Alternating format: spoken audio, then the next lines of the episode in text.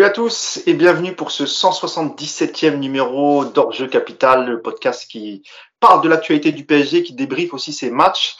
Euh, nous, on va s'intéresser au match qui a eu lieu samedi soir entre Montpellier et le Paris Saint-Germain. Victoire 4-0 du Paris Saint-Germain, un match sans enjeu pour les deux équipes, que ce soit le Paris Saint-Germain ou Montpellier. Euh, avec un, un, doublé de Léo Messi, euh, un but d'André Di Maria et encore un but de Kylian Mbappé qui en est à 25 buts et 17 passes décisives. On reviendra aussi sur les, les trophées des champions, sur la polémique Idrissa Gueye et on terminera le podcast par euh, par euh, un petit mot de mercato et notamment sur l'attaquant du Benfica qui est cité du côté du Paris Saint-Germain, Darwin Nunez. Mais euh, en attendant, je vais d'abord vous présenter mes trois acolytes du soir et euh, du jour, du soir, pardon. Et exceptionnellement aujourd'hui, Hugo Kapler, le présentateur du podcast, qui présente très très bien d'ailleurs et qui nous manque, qui me laisse toujours en galère. bah, aujourd'hui, sera chroniqueur et on est content parce qu'on a rarement son avis parce qu'il il, euh, il, mène de main de maître ce, ce, ce podcast, donc c'est cool, on va pouvoir euh, un, peu avoir ton avis sur cette euh, fin de saison, sur, tous les sujets que je viens d'évoquer. Salut Hugo, comment ça va?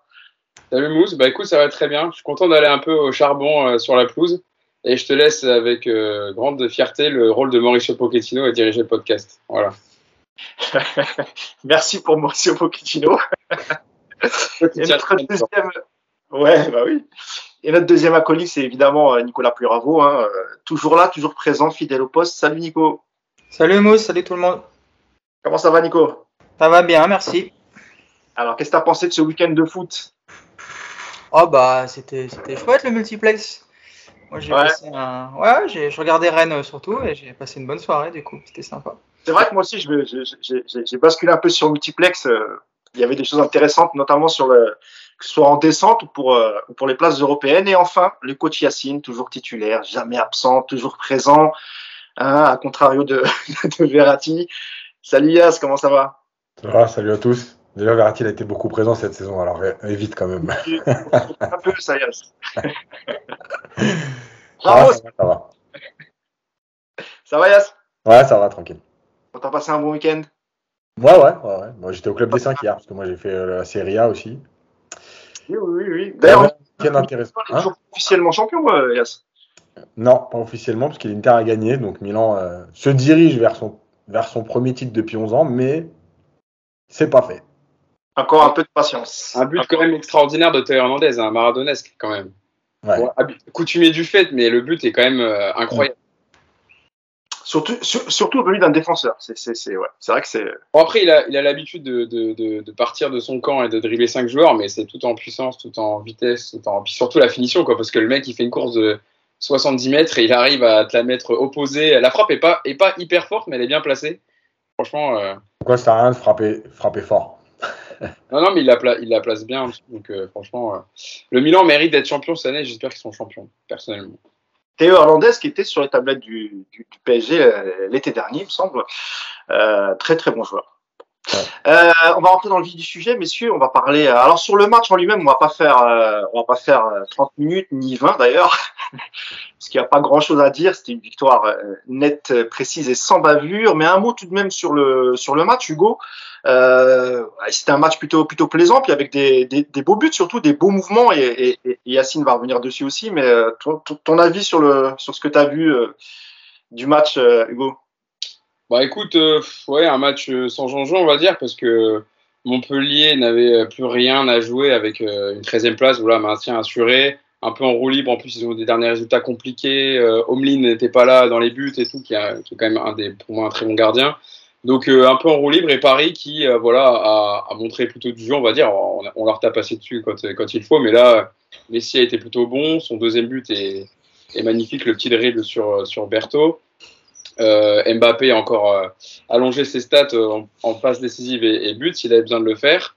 Euh, quand même petite concurrence avec Ben hein, qui lui a marqué encore un triplé, donc il y a quand même une, toujours une petite concurrence pour le titre de meilleur buteur. Il reste une journée, donc voilà pour Mbappé pour pour les stats.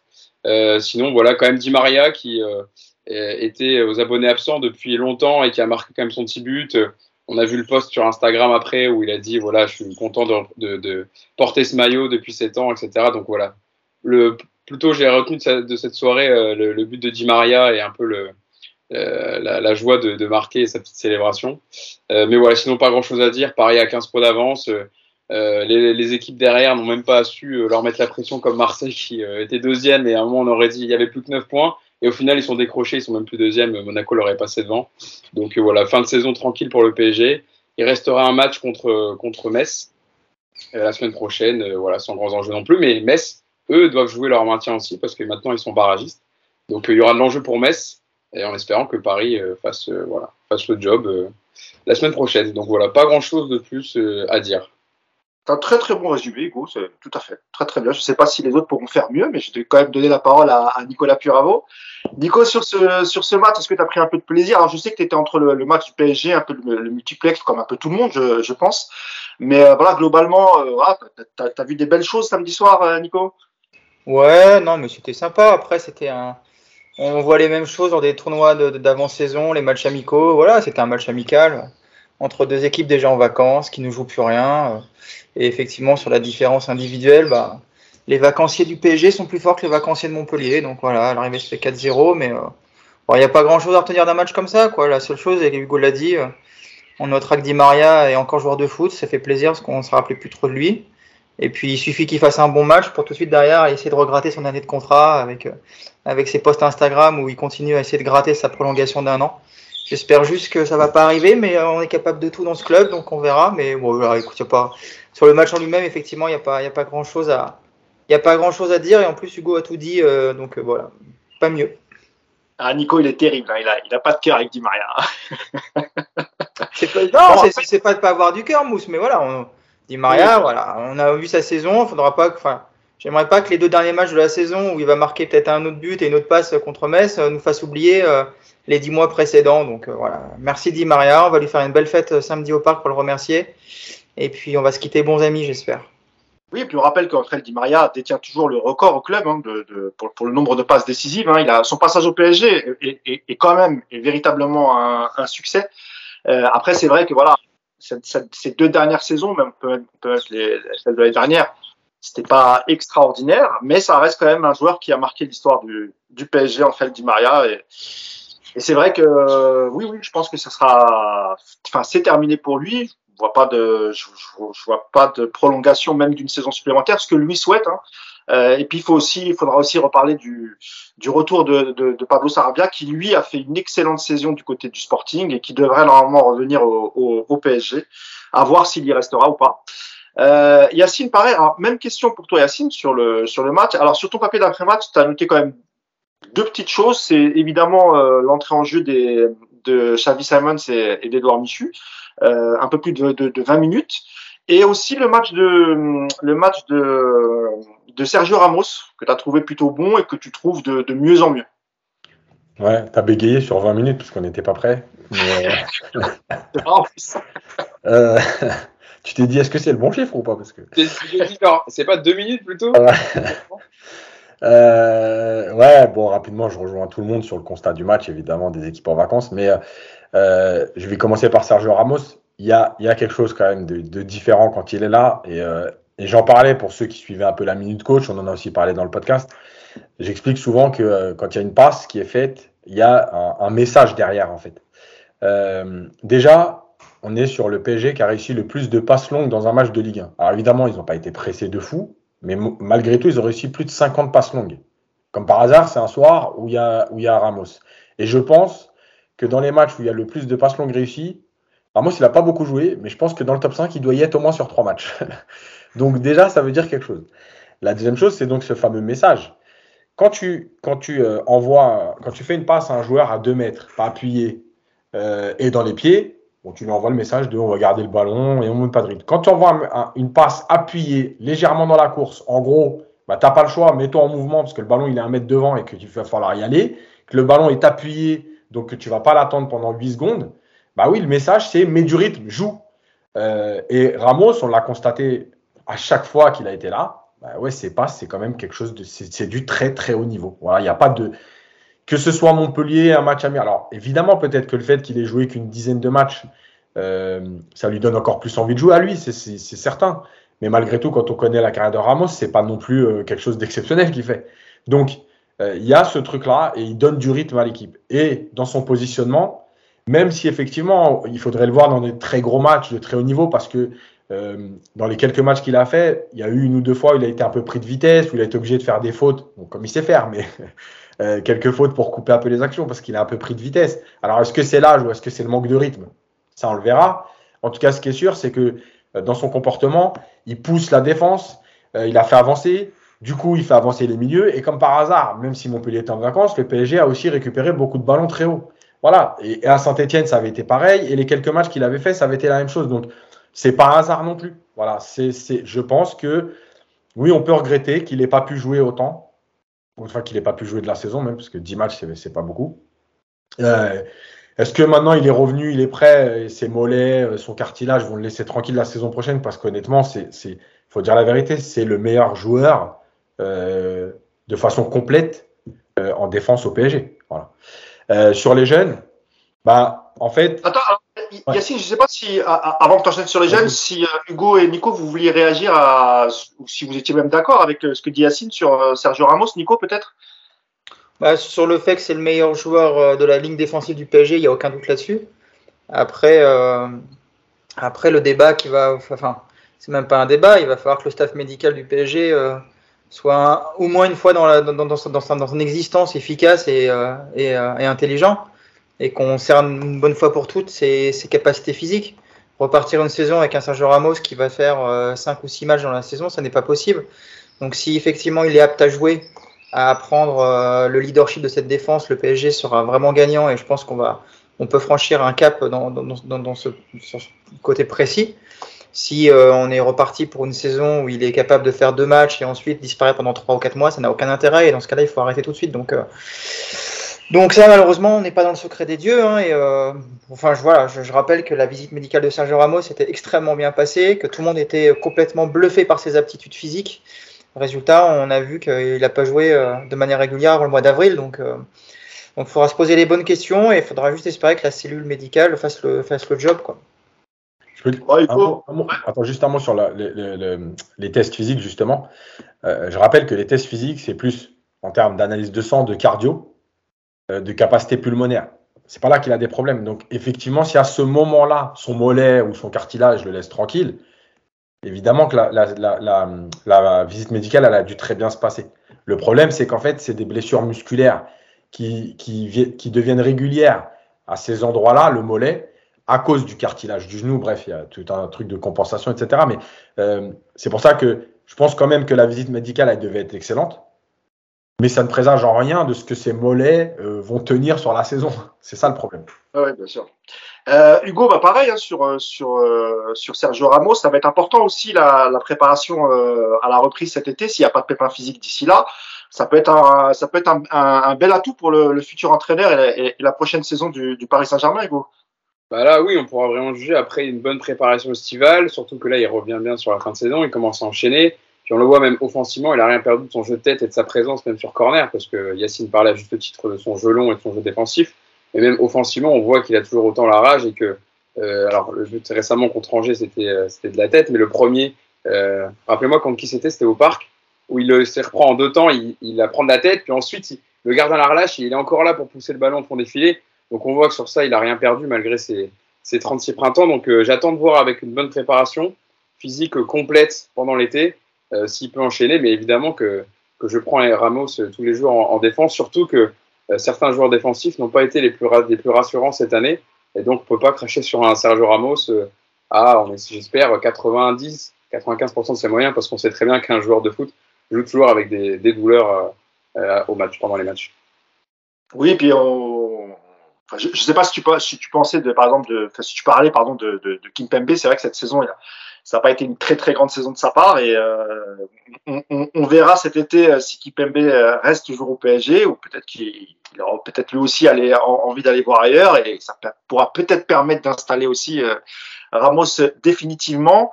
Yacine, un mot rapide hein, sur l'entrée des jeunes, parce que comme tu l'as dit dans le papier, c'est pas c'est pas ce genre de match. On va pouvoir tirer des, des enseignements de de l'entrée de, de Michu et de, et de puisque je rappelle qu'il rentre quand le score est déjà acquis, 4-0, euh, donc euh, évidemment, c'est pas, c'est pas sur ce type de rentrée qu'on va pouvoir tirer des conclusions, Yacine. Ouais, au même titre que euh, quand ils étaient rentrés face à Lyon et qu'ils avaient été très bons et qu'ils avaient apporté quelque chose, d'ailleurs, qui avait permis au PSG de faire match nul, euh, on va pas être dans l'excès inverse. et de dire qu'aujourd'hui, bah, ils n'ont pas été transcendants et que on voit qu'ils n'ont pas le niveau, pas du tout. Il y a plein de choses à, prendre en compte. Le contexte, évidemment, du match, avec des joueurs qui en vacances. Et en plus, quand ils rentrent, comme tu le dis, il y a déjà 4-0, il y a le cinquième but qui vient d'être refusé. et on sent le PSG qui est en train de redescendre en rythme. D'ailleurs, c'est la période où Montpellier a un peu plus le ballon. Voilà. Le truc, c'est qu'en fait, il faut imaginer ces matchs-là pour eux comme euh, le, cursus classique de la progression. Voilà. Eux, ils sont pas dans l'idée de se dire euh, bon, le coach, il nous fait rentrer 23 minutes euh, dans un match 37e journée, il y a 4-0. Non, eux, ils sont pas là. Et d'ailleurs, sur le premier ballon, j'en parle dans le papier, quand Simon, Simons tacle, c'est exactement ça. C'est-à-dire que lui, il est là pour être à fond. Et peut-être même trop, parce que ce tacle, il n'est pas nécessaire, mais il se dit, il faut que j'y aille, il faut que je récupère le ballon, il faut que je montre que je suis là. Donc voilà. Le truc, c'est que ça fait partie de leur apprentissage. Voilà, 25 minutes là. C'est pour ça qu'on regrette encore une fois que Pochettino l'ait pas fait avant. C'est pas pour dire, on a des cracks, ils méritent. C'est pour dire, est-ce que aujourd'hui certains joueurs méritent plus que les jeunes? Sur, leur, sur leur saison Non. Euh, par exemple, Herrera, euh, qui a été absent depuis plusieurs mois, euh, et est-ce que les jeunes, on a envie de les voir? Pourquoi? Parce que ces 25 minutes-là, c'est important pour eux, pour la gestion des émotions, pour leur apprentissage, pour le rythme. Parce que jouer en U19, c'est une chose, même si tu es très bon. Le rythme d'un match de Ligue 1, même si c'est la Ligue 1 française euh, critiquée, tout ça, ça reste un autre niveau. Donc, ça fait partie de ton apprentissage. Si tu multiplies 5, 6, 7 matchs à 20-25 minutes, bah, effectivement, c'est quand même pas pareil qu'un match en fin de saison à 25 minutes. Donc là, ça fait partie de leur apprentissage. Moi, je les juge même pas sur le match dans l'état d'esprit, rien à dire. Voilà, ils étaient là, ils ont essayé de faire ce qu'ils pouvaient. Mais c'est ce qu'on attend en fait de la gestion du coach à un moment donné où le championnat est validé, le championnat, le titre est acquis. Bon voilà, est-ce que ça sert à quelque chose de remettre un Danilo, de faire rentrer, euh, tu vois, des joueurs comme ça? D'ailleurs, euh, Pochettino a poussé un petit peu euh, le bouchon un petit peu plus loin puisqu'il a même offert trois minutes à, à Gassama. Voilà. Euh, qui sera donc champion de France euh, et qui est donc plus titré que Dimitri Payet. Ça, c'était pour la gratuité du geste. Euh, et, donc, et donc, voilà, c'est ce qu'on attend en fait en fin de saison, que tu, tu, offres du temps de jeu. Je répète, comme ça s'est passé pour Dean Fati, comme ça s'est passé pour Moussiala. Voilà, c'est pas important dans le contexte, mais pour eux, c'est très important de, de prendre ces minutes-là. Est-ce que vous voulez dire un mot sur les jeunes, Nico, Hugo? Vas-y, Nico, à toi l'honneur. C'est gentil, Hugo. Euh, non, mais écoute, comme, comme le dit Yacine, c'est bien qu'on leur donne 25 minutes sur un match comme ça. C'est effectivement dommage que ça n'arrive qu'à la 37e journée. Il aurait fallu faire ça depuis, depuis beaucoup plus longtemps. Parce qu'on ne fera pas, on m'enlèvera pas l'idée que le PSG a, eu de nombreuses fois l'occasion de faire, de faire jouer ces, petits jeunes. Euh, voilà, on a ça donne un petit peu le sentiment d'une saison gâchée pour eux parce qu'à l'arrivée, bah, ça n'a pas été fait comme il fallait avec eux. Même si on l'a déjà dit ici, je pense que la structure du groupe rendait les choses vraiment très difficiles. Avec euh, près de 25 internationaux, c'est compliqué de donner du temps de jeu à, des jeunes et ça, je, peux le comprendre. Mais quand on voit effectivement la saison de certains, euh, ça fait, euh, ça fait un petit peu bizarre de voir que, certains ont plus de temps de jeu que les jeunes sur ce genre de, prestations. Après, sur, sur le match en lui-même, écoute, c'est comme le, comme le dit aussi Yacine, c'est bien. Il, y a de l'envie, il y a de la qualité, c'est intéressant. Mais voilà, il, faudrait maintenant que, que pour qu'on puisse vraiment juger de leur niveau, que, ce genre de, choses se, se répète pendant 3, 4, 5, 6 mois. Voilà. Et au bout de 6 mois, on pourra effectivement se permettre de dire que qu'un Michu n'a pas le niveau du PSG ou qu'un Simon, celui-là. Voilà, c'est ce genre de choses-là qu'on a réclamé et, non pas du tout la titularisation de, tous les titis. Quoi. Après, euh, voilà, de toute façon, c'est trop tard maintenant. Hein. là, c'est, comme vous l'avez dit, on est en vacances et ces, derniers matchs, c'est vraiment histoire de faire le job. Mais il faudra voir si, si, on est capable l'an prochain de, de mieux gérer ces, ces dossiers-là. Et il faudra déjà voir avec qui, parce que euh, on l'a vu, Michu, lui, a envie de se barrer maintenant, parce que ça a été une année frustrante avec des promesses non tenues. Donc, euh, donc voilà, mais c'est un petit peu euh, l'histoire qui se répète avec le PSG et ses jeunes de toute façon. Hein. C'est pas c'est pas nouveau ce qu'on voit là, donc euh, donc voilà. Et puis moi je vais pas tacler contrairement à Yacine Dimitri Payet parce que je trouve ça très bas. Par contre, je vais juste rappeler que Kalimendo aussi est champion de France et que Kalimendo et Gassama ont presque tous les deux joué plus que Kurzawa cette saison. Donc voilà, chacun son tacle. D'ailleurs, Kurzawa, je sais même pas s'il a, il a joué quelques minutes cette saison. Non. Il a, été, que le trophée des champions. Ouais, donc il n'est pas champion, il de n'est pas en France. Ligue 1. Il n'est pas champion de France. Il n'aura pas sa prime de champion alors. Bah, pour l'instant, non. D'accord. Euh, Hugo, tu voulais un- un petit mot sur les jeunes? Ouais, ouais, pour aller dans le prolongement de Nico, parce qu'il y avait un débat euh, sur Twitter récemment où j'avais mis un tweet sur le fait, euh, quand les infos sont sorties, comme quoi euh, Édouard Michu avait confirmé, son entourage avait confirmé auprès de France Bleu qu'il voulait quitter le club, et qu'il y avait Séville qui était intéressé d'ailleurs pour le, recruter, parce que le projet qu'on lui a vendu, c'est pas du tout le projet qui a été le cas cette saison, à savoir faire entrer les jeunes dans la, rotation. Et, donc pour, aller dans le prolongement de Nico, c'est en fait les gens ils prennent le- les gens qui sont contre le fait de faire jouer ces jeunes-là, ils prennent le problème à l'envers. Ils disent si c'était des cracks, ils joueraient déjà titulaires. Or, les Ansu Fati, les Phil Foden, les Alfonso Davis, on les fait jouer d'abord pour les faire intégrer dans le projet collectif. On leur donne du temps de jeu pour voir qu'ils ont ces capacités-là. Eux, en fait, di- direct quand ils démarrent, ils font pas trois passes décisives et deux buts, on dit ah bah ils ont pas le niveau du PSG, vous les prenez encore pour des cracks comme plein d'autres qui sont passés, etc. Et vous les vous les euh, survendez. Mais non, en fait, ces jeunes-là, ils ont besoin de jouer. On ne dit pas que c'est des cracks et qu'ils vont euh, exploser tout et qu'ils doivent jouer 38 journées titulaires. On leur dit qu'il faut les faire rentrer dans la rotation plus souvent pour s'adapter aux exigences du club, pour euh, euh, s'adapter aussi dans les automatismes avec les autres joueurs et qui progressent. Et après, ça, deviendra des joueurs plus matures et plus mûrs. Et c'est ce que je reproche moi à Pochettino qui a dit qu'il les ferait jouer en fin de saison. Et après, il a dit qu'il fallait respecter l'adversaire. Euh, il faut respecter l'adversaire, mais il les fait pas jouer contre trois. Enfin, voilà. Des, Après, après, il a dit qu'il fallait aussi préparer des joueurs pour les matchs internationaux. voilà. Après, il a dit qu'il fallait préparer voilà les, les internationaux. C'est bien parce que d'ailleurs, il prépare bien. Il, pré- il prépare bien Wijnaldum, qui est même pas qualifié pour la Ligue des Nations, qui est même pas pris pour la Ligue des Nations. hein. Il y a un an, qui était le capitaine. Alors, je, je fais un petit tacle sur Wijnaldum, euh, mais euh, mais euh, c'est pas non plus euh, voilà méchant parce que j'aurais voulu qu'il réussisse cette saison. Et j'espère qu'il restera au PSG cette saison et que ça marchera pour lui parce que n'oublions pas le joueur quand même qu'il était à Liverpool. Je sais très bien qu'il n'a pas été dans le même dispositif cette saison, qu'on l'a beaucoup baladé et que Pochettino avait peu d'égards avec lui euh, euh, sur son emploi, sur son utilisation et son, temps de jeu. Donc euh, moi j'espère que le prochain coach du Paris Saint-Germain, donc j'espère que ce sera plus Pochettino la saison prochaine, donnera une place plus importante aux jeunes. Mais euh, c'est pas un très bon signal envoyé cette saison, notamment avec Xavi Simons qui est en pleine négociation pour prolonger son contrat et qui euh, a joué six bouts de match euh, en Ligue 1 cette saison. Euh, donc je comprendrais que ces joueurs-là veuillent partir vu le peu d'intérêt donné par la, direction sportive du PSG aux jeunes joueurs. D'ailleurs, en parlant des jeunes, un mot sur, je sais que vous avez dû voir passer l'info sur Kais Ruiz, hein, qui avait quitté le PSG cet été, dont on, avait dit, hein, on, on avait fait un papier avec Yacine, on avait parlé de son comportement déjà au camp des loges et des, des choses inadmissibles. Et ben, rebelote à Barcelone euh, pour son comportement, on a résilié son contrat, il a, il a, il a quitté le club, donc, euh, donc voilà, Kais Ruiz, sa splendeur. qu'est-ce qu'on avait pris quand on avait fait le papier? On nous disait qu'on lui en voulait, qu'on était jaloux, que tout de suite on tapait, mais voilà, encore une fois, c'est pas, c'est pas encore une fois, on a raison, c'est, il y a des, il y a des infos qui sortent, euh, réelles, vérifiées, donc c'est pas juste euh, l'envie de, de, de tacler un joueur qui soi-disant est mis sur un piédestal très tôt, c'est juste qu'il y a des comportements qui se sont passés, on les a relatés, on avait dit que c'était un problème, à l'arrivée, il retourne à Barcelone et au bout d'un an, il est, il est, il est pas gardé à Barcelone. Donc euh, voilà, faut à un moment donné être juste lucide sur ce qui se passe et sur les infos qu'on a.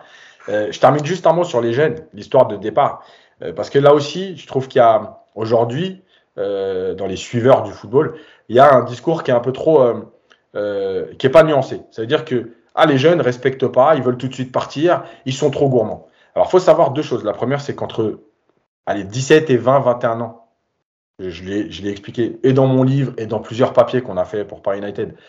Euh, c'est la période la plus importante de la post-formation. Si, et il n'y a que les matchs qui euh, te permettent de progresser. Je répète, parce qu'il y a quelqu'un en plus qui me l'a fait remarquer sur Twitter en me disant Simon, s'il a, Simon, s'il a dit euh, qu'il avait appris cette saison à- aux entraînements. Évidemment, et je l'ai répété. Déjà, il va pas dire j'ai rien appris, je me suis fait chier, Oui. pour commencer. Et la deuxième chose, c'est que je répète ce que je dis. Oui, bien sûr qu'ils apprennent à l'entraînement, mais pendant une période, elle est courte ou moyenne, c'est-à-dire entre 2, 3, 4 mois, en sachant que le PSG joue tous les 3 jours et donc que les séances, déjà, il n'y a pas vraiment de séances au cours de la saison, à part la pré-saison, après c'est fini. Donc, bien sûr qu'ils apprennent en côtoyant des Ramos, des Neymar, des Messi, des Mbappé, etc. Pas de problème. Mais sur la durée, il n'y a rien qui remplace les matchs. Donc ces gamins, ils ont besoin de jouer. Si tu ne joues pas, tu ne progresses pas. Ensuite, la question de respect, c'est du cas par cas. C'est-à-dire qu'évidemment que le gamin qui a fait 27 matchs euh, et qui veut se barrer et qui veut 12 millions d'euros de salaire par mois, oui, il manque de respect. Mais le gamin qui est à 30 000 ou 40, euh, qui ne joue pas et qui pense aussi à sa carrière parce qu'il commence à avoir 19 ans. Je rappelle que les, les Simons et Michu, ça fait deux ans qu'ils font la Youth League et ils étaient déjà surclassés. Donc à un moment donné, tu stagnes. Euh, et qu'ils aient envie de partir, c'est pas du tout un manque de respect, c'est juste qu'eux aussi ont le droit de penser à leur carrière, comme tout le monde, euh, et que le PSG ne fait pas tout pour les retenir. Donc il faut arrêter de tout le temps mettre la faute sur le joueur en disant ouais il a été formé au club, il n'est pas reconnaissant. C'est pas que ça. Et de l'autre côté, tu peux aussi taper sur le club en disant le club n'est pas reconnaissant de l'investissement de ses gamins, parce que quand le club va chercher des jeunes, faut arrêter de croire qu'il fait une, œuvre sociale. Hein. Il le prend parce qu'il a un talent, parce qu'il sait qu'il va lui rapporter de l'argent, etc. Hein. C'est pas pas euh, une œuvre sociale que tu fais. Donc voilà, je pense qu'il il faut aussi dire que quand ça se passe, euh, ou, quand ils ont l'impression de s'être trompés, ou quand ils considèrent que le jeune n'aura pas le niveau, ils l'évacuent sans pitié pareil. Donc Exactement, parce que là, on parle des contrats pro, mais il y en a plein chaque saison sur une génération d'une quinzaine de joueurs. Tu en as une douzaine qui dégagent à la fin de l'année, ils sont à la rue, on n'en a rien à foutre d'eux. Donc voilà, il faut un peu euh, nuancer tous ces propos, être, pas, pas être dans l'excès, que ce soit dans un sens et dans l'autre je pense qu'on a fait le, le, tour hein, sur, la, sur la rencontre euh, Montpellier-Paris Saint-Germain. Euh, donc, je, je, le rappelle, un victoire 4-0 avec un doublé de, de, Messi, un but de, Di Maria et un autre de euh, Kylian Mbappé. Euh, et, et, après ce match, euh, une polémique a commencé à enfler sur, euh, sur les réseaux sociaux. Attends, je vais y aller, je reviens. Je reviens dans 10 minutes. Non, non, non, non, tu vas rester là, Hugo. et tu vas nous donner ton avis. Alors, euh, évidemment, je parle de la polémique euh, Idrissa Gueye. Donc, je rappelle que ce week-end avait lieu, euh, euh enfin, la, la, la, LF, la, LFP, comme la saison dernière d'ailleurs, euh, pour la journée de lutte contre l'homophobie. les maillots étaient floqués, les numéros des maillots, pardon, derrière étaient floqués avec le, le, le drapeau arc-en-ciel qui représente le, le, mouvement LGBT+. Et alors, tout d'abord, la, première info qui était sortie, enfin le, premier papier, je crois que c'était le, Parisien qui parlait au conditionnel, qui n'était pas sûr. En gros, il disait que euh, Idrissa Gueye était dans le groupe, n'était pas blessé, ce qu'avait confirmé d'ailleurs après euh, Pochettino. Euh, mais voilà, qu'il avait aucune raison de sortir de la feuille de match, parce qu'il n'était pas blessé. Mais malgré tout, il est sorti de la feuille de match. Et donc, on s'est rappelé aussi de la saison dernière, lors de la même journée avec euh, avec le, le maillot floqué euh, arc-en-ciel. Euh, Idrissa Gueye n'avait pas joué non plus euh, et le club avait communiqué en disant qu'il s'agissait d'une gastroentérite. Euh, ça, c'était pour euh, revenir sur le contexte. Et quelques heures après, RMC Sport euh, sort l'info et confirme en fait que Idrissa Gueye a bien refusé de jouer parce qu'il ne voulait pas porter le maillot avec son numéro couleur de, de, de l'arc-en-ciel. Donc c'est une polémique qui, qui, qui, fait rage depuis, bah, depuis samedi soir après le match. Donc ça fait 48 heures qu'on parle que de ça. Certains politiques, et ça on s'en doutait un peu, ont déjà récupéré cette affaire, dont notamment, Pécresse notamment ceux qui ont fait des énormes scores au, au présidentiel. ah, Valérie Pécresse, euh, qui, qui elle-même euh, était contre le mariage pour tous et qui vient donner des leçons aujourd'hui, parce que en, fait, il n'y a aucun message politique, c'est juste de la récupération, comme d'habitude, euh, histoire de, de, de dire qu'on existe. Alors, c'est un sujet qui est très sensible, qui a, qui a beaucoup fait parler sur, euh, sur Twitter, mais sur tous les réseaux sociaux, mais sur Twitter notamment. Euh, beaucoup de gens se sont indignés, d'autres euh, comprennent la position euh, d'Idrissa Ganagay euh, pour ses croyances religieuses. On va, on va essayer de faire un débat là-dessus. Euh, première question, vous messieurs, je, je, vais venir vers toi d'abord, Nicolas, parce que tu as immédiatement tweeté lorsque l'info est sortie. Et d'ailleurs, il y a eu beaucoup de commentaires sous, ton, sous ton tweet. C'est vraiment un sujet qui fait, qui fait débat. Toi, ce que tu as tweeté, en fait, c'est que si c'était avéré, parce qu'en fait, on n'en sait rien, parce que RMC dit qu'il a contacté le joueur et l'entourage, mais ceux-ci n'ont pas voulu répondre. Donc, je ne sais pas où est-ce qu'ils ont eu leur information, peut-être euh, certains joueurs de, l'équipe, je ne sais pas. Euh, en tout cas, toi, ça t'a scandalisé. Euh, si effectivement Ghana avait refusé de jouer pour cette cause, toi, t'es pas du tout pour, enfin, t'es pas du tout pour, et, tu l'as exprimé sur Twitter. Pour toi, c'est scandaleux, Nico. Déjà, il y, a deux, il y a deux choses en fait sur ce. Effectivement, moi j'ai tweeté en disant que soit il avait été effectivement absent de ce match euh, parce qu'il refusait de porter ce maillot et je trouve ça effectivement honteux. Soit c'est une autre raison, parce qu'on a, on a évoqué de la fatigue parce qu'il a fait un gala de charité jeudi soir, je crois. Oui, et, si, et si c'est ça, en rigolant, je disais c'est honteux aussi quoi. Un joueur de foot professionnel qui joue pas le samedi parce qu'il est fatigué d'avoir fait un gala le jeudi, enfin, il est payé quand même, je vous rappelle. Hein. je crois que c'est 500 000 euros par mois, l'ami Gay. Donc, euh, à 500 000 euros, moi, franchement, je suis pas fatigué deux jours après un gala, mais bon, c'est comme ça. Donc, effectivement, j'ai. Paredes a été aussi fatigué euh, cette saison après. Euh... Gastro, lui. C'était la gastro. mais lui, c'était la tequila, on sait pourquoi. L'anniversaire de, euh, Messi. Messi. aussi. Hein. le ballon d'or. Le ballon d'or, le ballon d'or, ouais. Ah, d'or. Messi aussi, hein, il n'était pas venu à l'entraînement deux jours après, le lendemain parce que soi-disant il avait une gastroentérite aussi. Hein. La gastro du ballon d'or est très connue.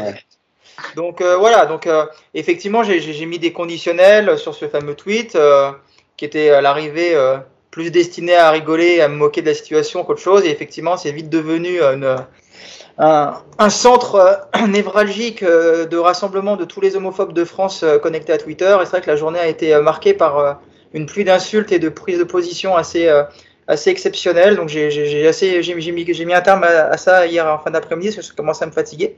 Donc maintenant pour revenir au sujet en lui-même, effectivement, encore une fois avec du conditionnel parce qu'effectivement il n'y a pas de confirmation, mais on va pas non plus jouer les grands naïfs. L'an dernier déjà, il avait justement une gastro le jour de cette manifestation, l'ami Gay. Euh, un an après, c'est un coup de fatigue. Donc j'imagine que l'an prochain, s'il est là, il aura il aura mal aux cheveux ou il aura perdu, il aura perdu un ongle. Donc voilà, on va pas jouer les naïfs. Évidemment que c'est très très probablement euh, dû à ça. Et effectivement, moi je trouve ça scandaleux parce que c'est ce que j'ai essayé d'expliquer sereinement aux gens. C'est pas un mouvement qui est là pour promouvoir l'homosexualité. C'est un mouvement qui est juste là pour condamner une discrimination. Alors c'est une discrimination sur effectivement cette fois-ci sur des qui part sur des effectivement des pratiques sexuelles. Il y a des discriminations de, croyances religieuses, il y a des discriminations de, couleur de peau, il y a des discriminations de. de, voilà, je ne vais pas vous faire la liste de toutes les discriminations qui existent. Ça, c'en est, une, est une autre. Et donc, ce mouvement, c'est donc pour mettre en avant cette discrimination euh, par rapport à l'homosexualité, voilà, par rapport à des coutumes euh, sexuelles. Et donc, à partir du moment où on refuse de s'associer à ça, moi, je ne comprends pas quelle que soit effectivement sa religion. Alors, je le dis d'autant plus facilement que moi, je ne crois absolument pas en Dieu. Donc, euh, tout, tout ça, ça me passe mais très très loin au-dessus. Mais c'est comme si moi, demain, dans mon entreprise, on m'explique que euh, on fait une journée en soutien des, pour les catholiques parce qu'ils sont persécutés et qu'on on les empêche donc de pratiquer leur religion. On fait donc une journée contre cette discrimination religieuse et que je vais dire, ah, mais moi, je crois pas en Dieu, donc euh, je ne veux pas être associé à cette, à cette manifestation. Je ne comprends pas ce point de vue-là. Et même au-delà de ne pas le comprendre, je suis même plutôt choqué par effectivement cette prise de position de Gay. Ça n'engage que moi. Surtout pour aller dans, le prolongement de Justement, j'allais te donner la parole, euh, Hugo, et, je voulais juste euh, rappeler avant, de te lancer, euh, il y a eu une déclaration hier ou aujourd'hui, je ne sais plus, du, du, président de la fédération sportive LGBT+, qui réclame auprès du, de la direction du Paris Saint-Germain des sanctions envers euh, Idrissa Gueye, des sanctions financières. Euh, je crois aussi qu'il a demandé à la Ligue de, de, de, se pencher sur le, sur, sur le cas. Et, euh, il souhaiterait aussi que Idrissa Gueye clarifie sa, position et pourquoi pas vienne débattre euh, avec lui ou, son association. Voilà, c'était juste pour euh, pour donner cette info. Et, euh, ben vas-y, Go, hein, tu, peux nous donner ton avis. Toi aussi, hein, tu as, été un peu choqué de, tout ce que tu as pu lire sur Twitter beaucoup de, messages que tu n'as finalement pas compris, vous. Ouais, non, mais je suis euh, totalement d'accord avec, Nico. Et en plus, pour aller dans, son prolongement, s'il est vrai, il, a, il était même pas sur la feuille de match et Pochettino a dit qu'il n'était pas blessé. Si tu es un peu malin et que tu veux, voilà, que tu veux pas t'associer à ce mouvement, ce que je conteste évidemment et je trouve ça honteux, tu, tu, dis à ton coach de te mettre sur le banc et de pas te faire rentrer. Tu vois, là, il est carrément pas là, enfin, il est carrément absent du match euh, même pas sur la feuille de sur la feuille de match, même pas sur euh, dans les tribunes, etc. Donc, euh, je trouve déjà que par rapport à ça, le, le, le, le geste grossit un peu, enfin la forme en tout cas grossit un peu son, son, son, geste. Et pour aller aussi dans, le prolongement de ce que disait Nico, c'est comme si un joueur, par rapport à ceux qui disent ouais, il a le droit, enfin gay a le droit par rapport à ses convictions religieuses, bah, c'est comme si un joueur pour une autre discrimination, par exemple les brassards say no au racisme que les joueurs portent en Ligue des Champions, bah, tu disais non, je veux pas le porter parce que parce que je supporte pas les Noirs ou les Arabes, etc., ou toute forme de, racisme euh, autre. Donc, euh, pour moi, toutes les discriminations sont à condamner. L'homophobie, c'est un délit en France. Et encore une fois, comme le dit Nico, c'est pas une cause pour euh, plébisciter, en gros, pour dire vous portez le, vous portez le maillot, vous êtes homosexuel. C'est juste défendre les joueurs justement qui ont encore peur dans certaines, surtout pour parler des footeux, parce que ça concerne aussi les footballeurs. C'est très tabou voilà. dans le sport en général et dans le foot en particulier. Tu vois, dans le sport, bien sûr, en général, mais aussi surtout dans le foot où euh, il y a des joueurs qui, euh, qui n'osent pas faire leur coming out de peur de choquer leurs coéquipiers, de ne pas être acceptés ou d'être rejetés même par, par l'effectif. Donc c'est une cause, en plus c'est une fois par an, on ne te demande pas de porter le maillot 38 journées et de, de, de, tenir la main à un mec quand tu rentres sur la pelouse. Enfin, tu vois, c'est pas, on te demande une fois pour, justement, c'est un, un, une, une cause, c'est pour aider les joueurs justement à être acceptés au sein de, de ce sport, aussi au sein de la société. Et, euh, et je ne comprends pas qu'on puisse refuser de faire un, un, un, geste comme cela. En, ah, parce qu'il ne faut pas être naïf, hein, s'il n'est pas là, euh, enfin, c'est qui c'est qui voulait pas le faire. L'année dernière, c'était déjà pareil. Il n'y a pas de raison valable. C'est pas parce qu'il était fatigué d'un gala, gala d'il y a deux jours, c'est parce qu'il refuse de faire ça. Donc pour moi, le PSG devrait le condamner, le sanctionner financièrement. Je dis pas de le faire partir, j'ai pas ce pouvoir-là et je sais pas ce que le PSG en pense, mais comme, PSG, on a du mal souvent à répondre à ce genre de choses. Je sais pas si on entendra une réponse officielle du club. Et moi, je trouve ça honteux que Idriss n'ait pas voulu euh, euh, soutenir, en tout cas pas soutenir, mais voilà, plébisciter pour cette cause, en portant un maillot avec juste les couleurs LGBT dans le dos et on te demande pas de faire euh, plus que ça. Et justement, le fait de ne pas participer à ce match, je trouve que c'est encore plus grave que, que, que de, voilà, de le dire. Au moins, s'il avait dit, s'il avait dit, je ne participe pas, déjà ça aurait été aussi honteux, mais s'il avait dit, je ne, veux je ne participe pas à ce match parce que je ne me reconnais pas dans les causes, j'en sais rien, au moins qu'il assume. Là, par un travers de gala, je veux pas venir parce que je, je suis fatigué, etc., il assume pas. Et il n'y a pas de réaction de, de, de, son, de ses proches, de, ou en tout cas de son agent. Donc, je trouve que le doute est encore, euh, euh fait encore euh, plus tâche dans ce, dans ce geste-là, Drissa Voilà. Ça marche, Hugo. Euh, bah Yacine, même, même question. Est-ce qu'un est joueur peut faire passer ses, convictions religieuses Si c'est le cas, encore une fois, on parle, mais c'est du conditionnel parce qu'on n'a pas, pas la version d'Idrissa Gueye ni de son entourage. Pour ma part, je pense qu'il ne va pas s'exprimer. Je ne pense pas qu'il aurait qui prendra la parole pour parler sur ce sujet-là. Je peux peut-être me tromper, mais à l'heure où je vous parle, il semblerait qu'on se dirige pas du tout vers, ça.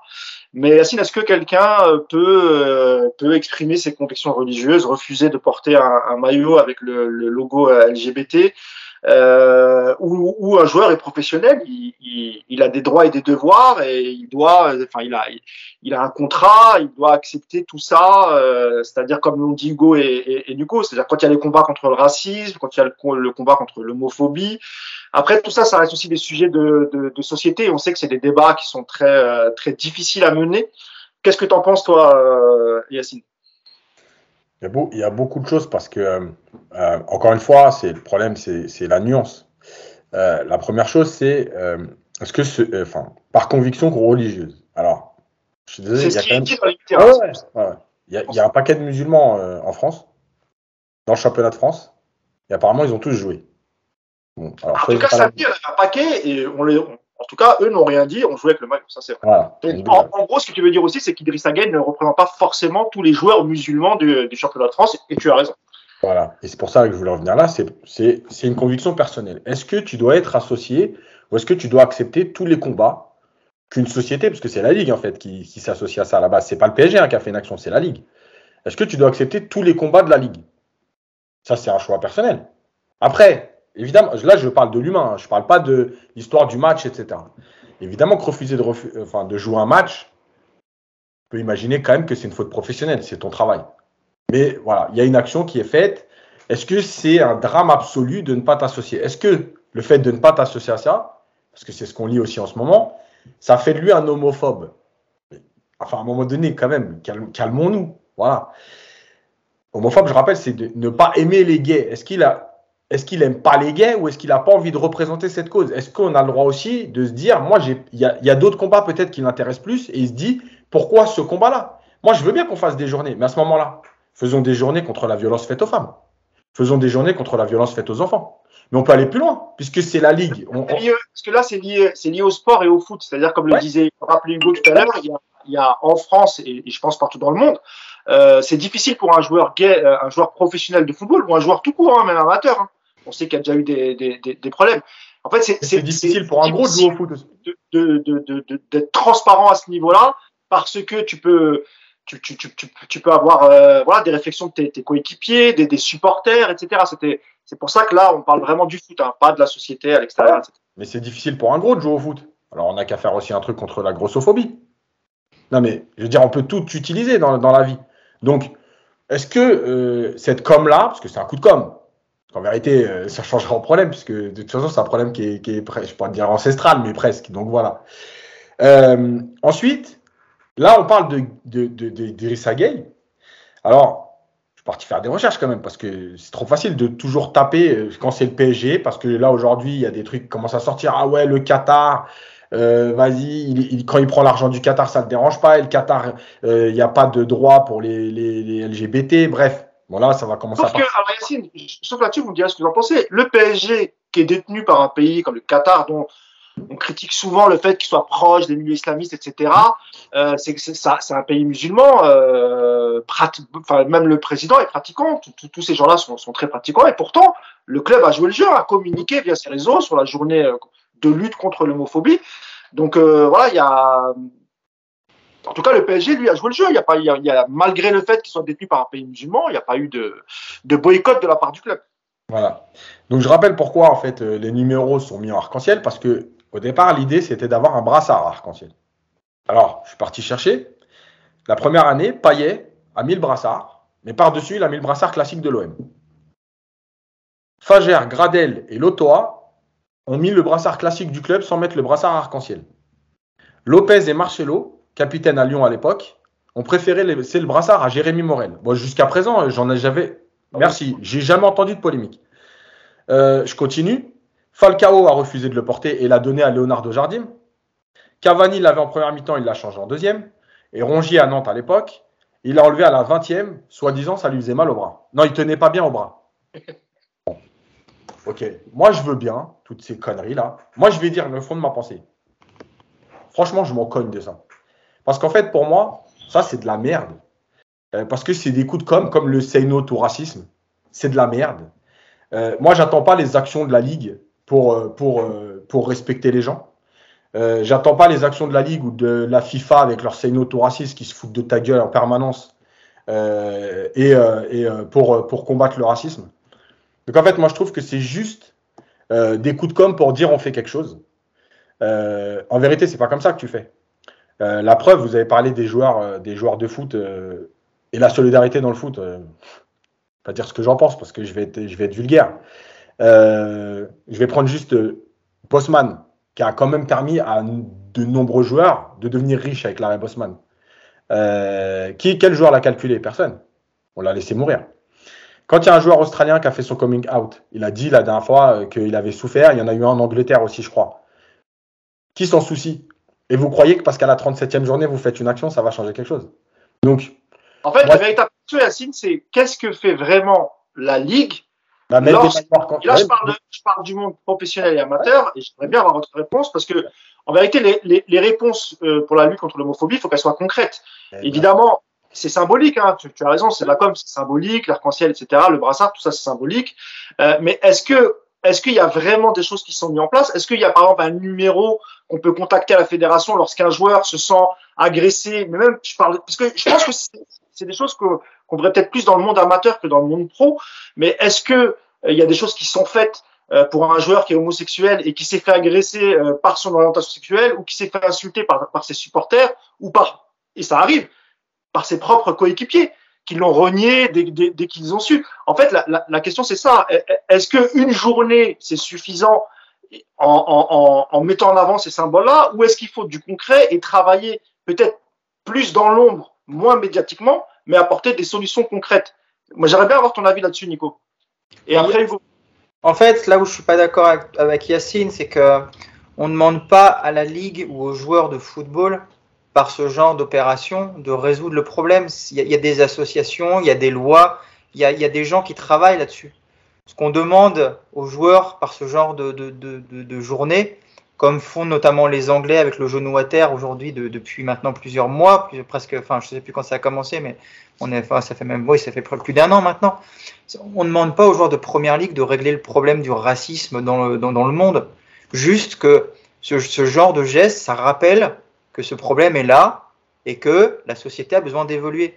Moi, je vais être très concret. Euh, hier, pour avoir euh, un peu ironisé là-dessus et pour avoir dire que je trouvais ce qu'avait fait Gay honteux, mais je me suis pris une genre, je ne veux pas généraliser, hein, mais euh, je me suis pris un, des, des, des, gens qui sont qui ont. Il y en a qui m'ont expliqué que je fallait que je retourne euh, chez, chez mes parents parce que là-bas c'est là où je me faisais prendre par derrière par mon père. Enfin des, des trucs mais horribles, des insultes, mais t'as pas idée quoi.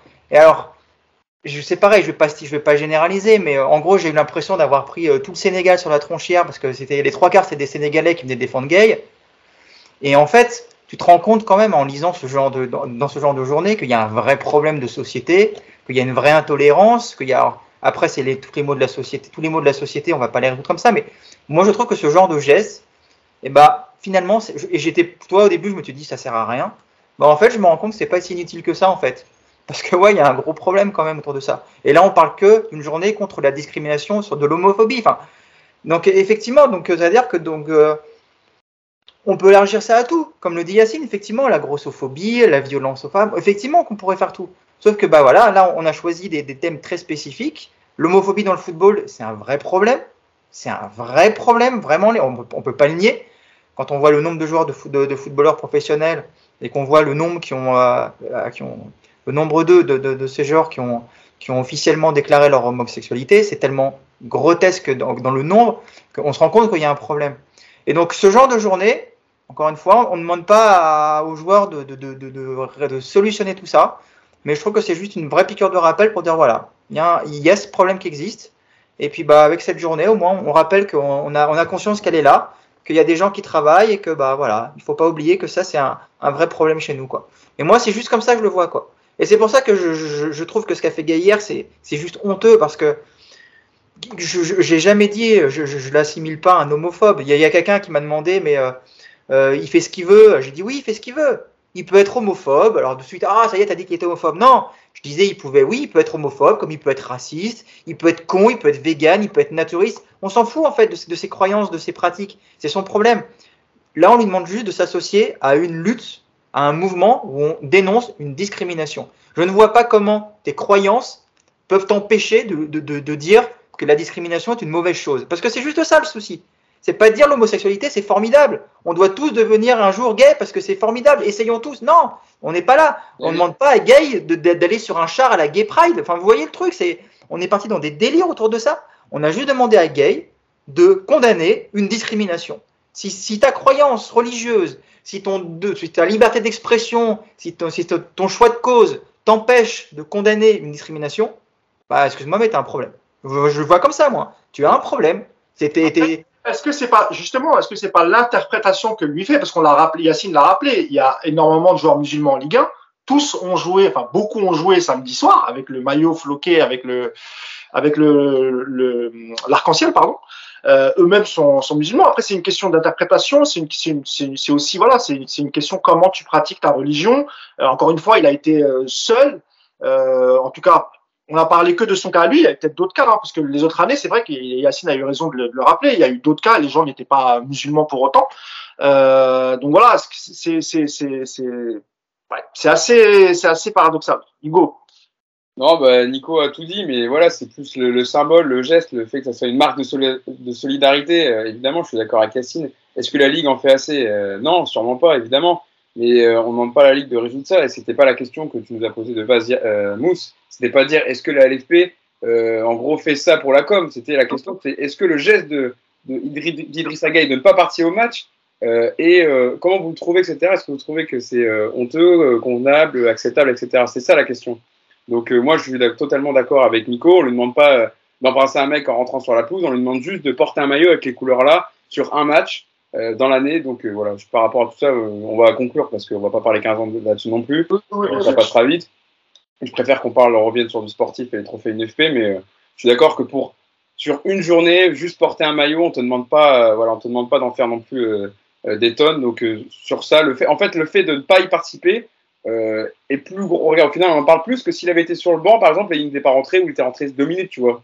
Donc au, final, au final, son geste, il se fait plus remarquer qu'autre chose. Donc par rapport à ça, je trouve que c'est bête et con ce qu'il a fait Idrissa Gueye. Juste, juste une précision. Hein avec, euh, on parlait du genou à terre, euh, donc pour le, pour en gros contre le racisme. Quand tu regardes, hein, c'était juste après l'assassinat.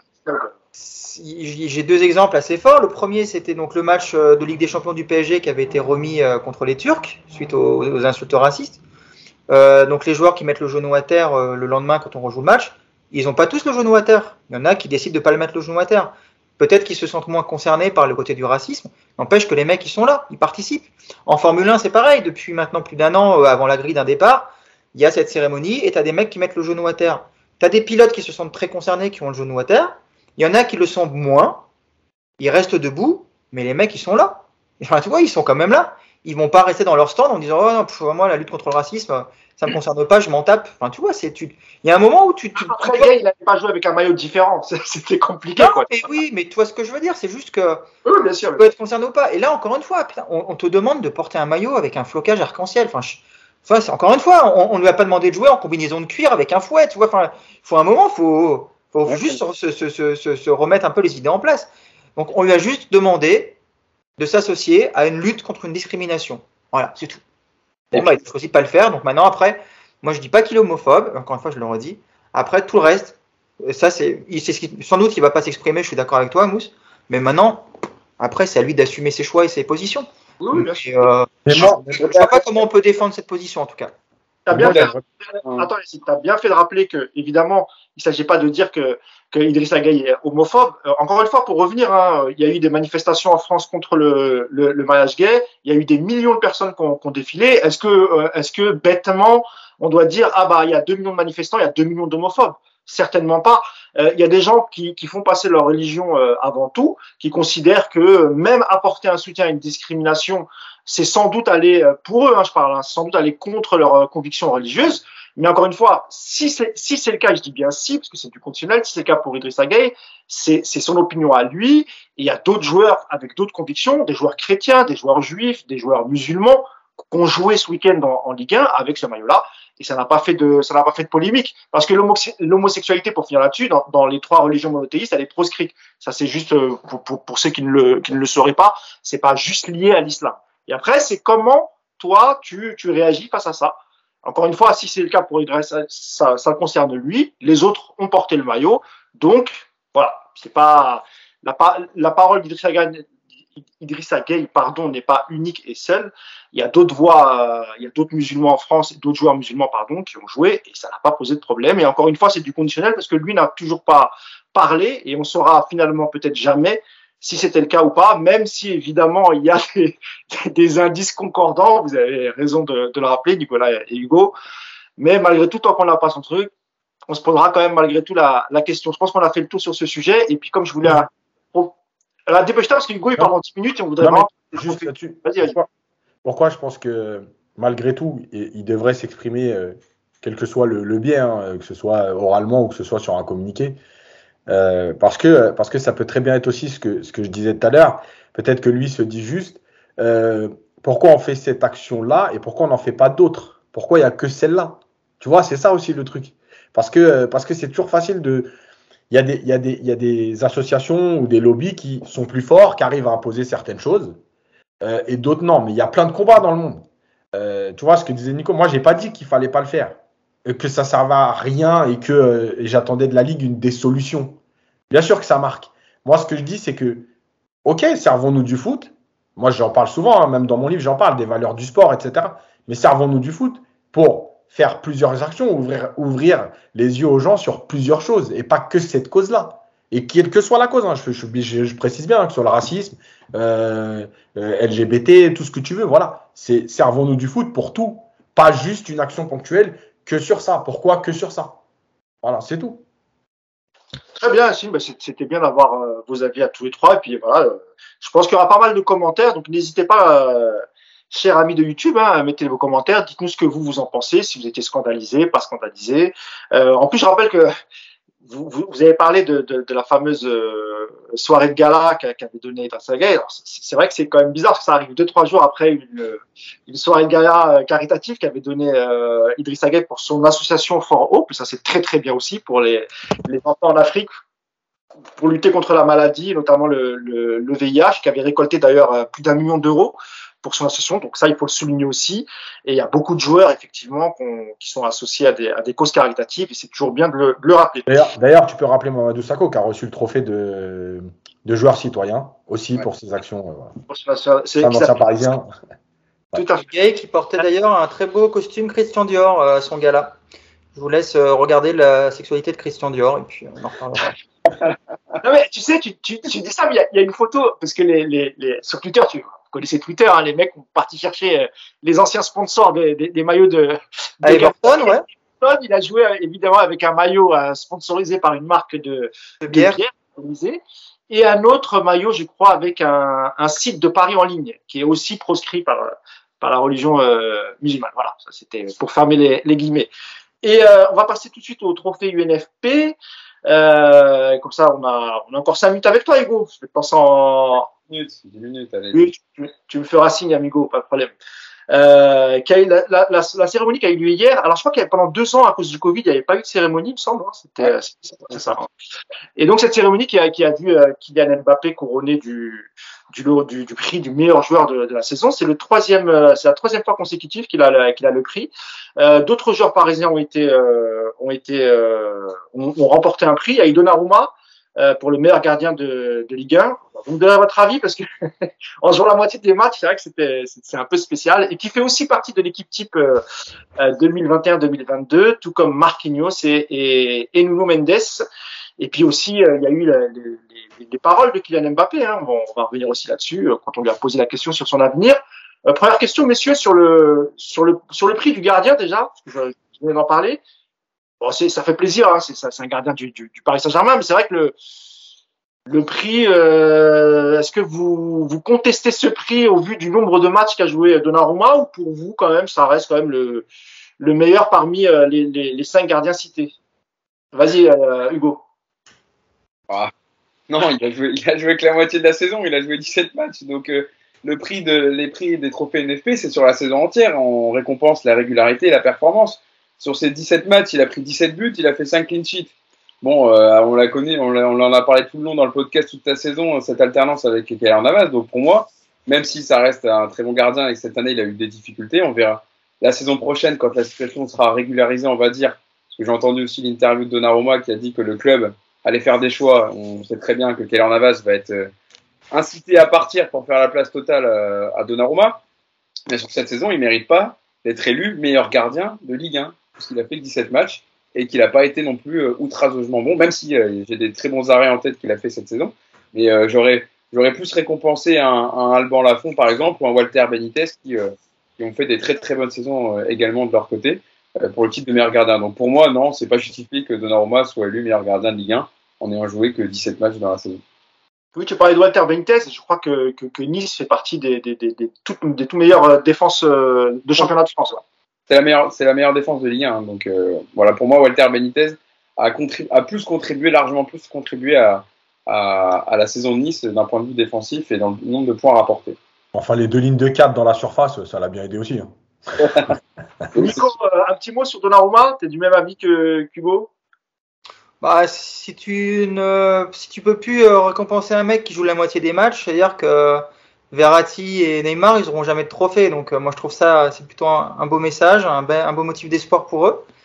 Et après, sur la valeur du gardien, euh, oui, effectivement, euh, Donnarumma est, est un très grand gardien. Après, effectivement, euh, récompenser un mec qui a joué la moitié des matchs, je suis un peu comme Hugo, je trouve ça, je trouve ça un peu bizarre, mais bon, ça, ça fait un peu aussi partie du charme de ce genre de cérémonie. euh, qui sont assez, euh, assez, assez drôles, même sans, enfin, c'est pas voulu à la base, mais à l'arrivée c'est drôle.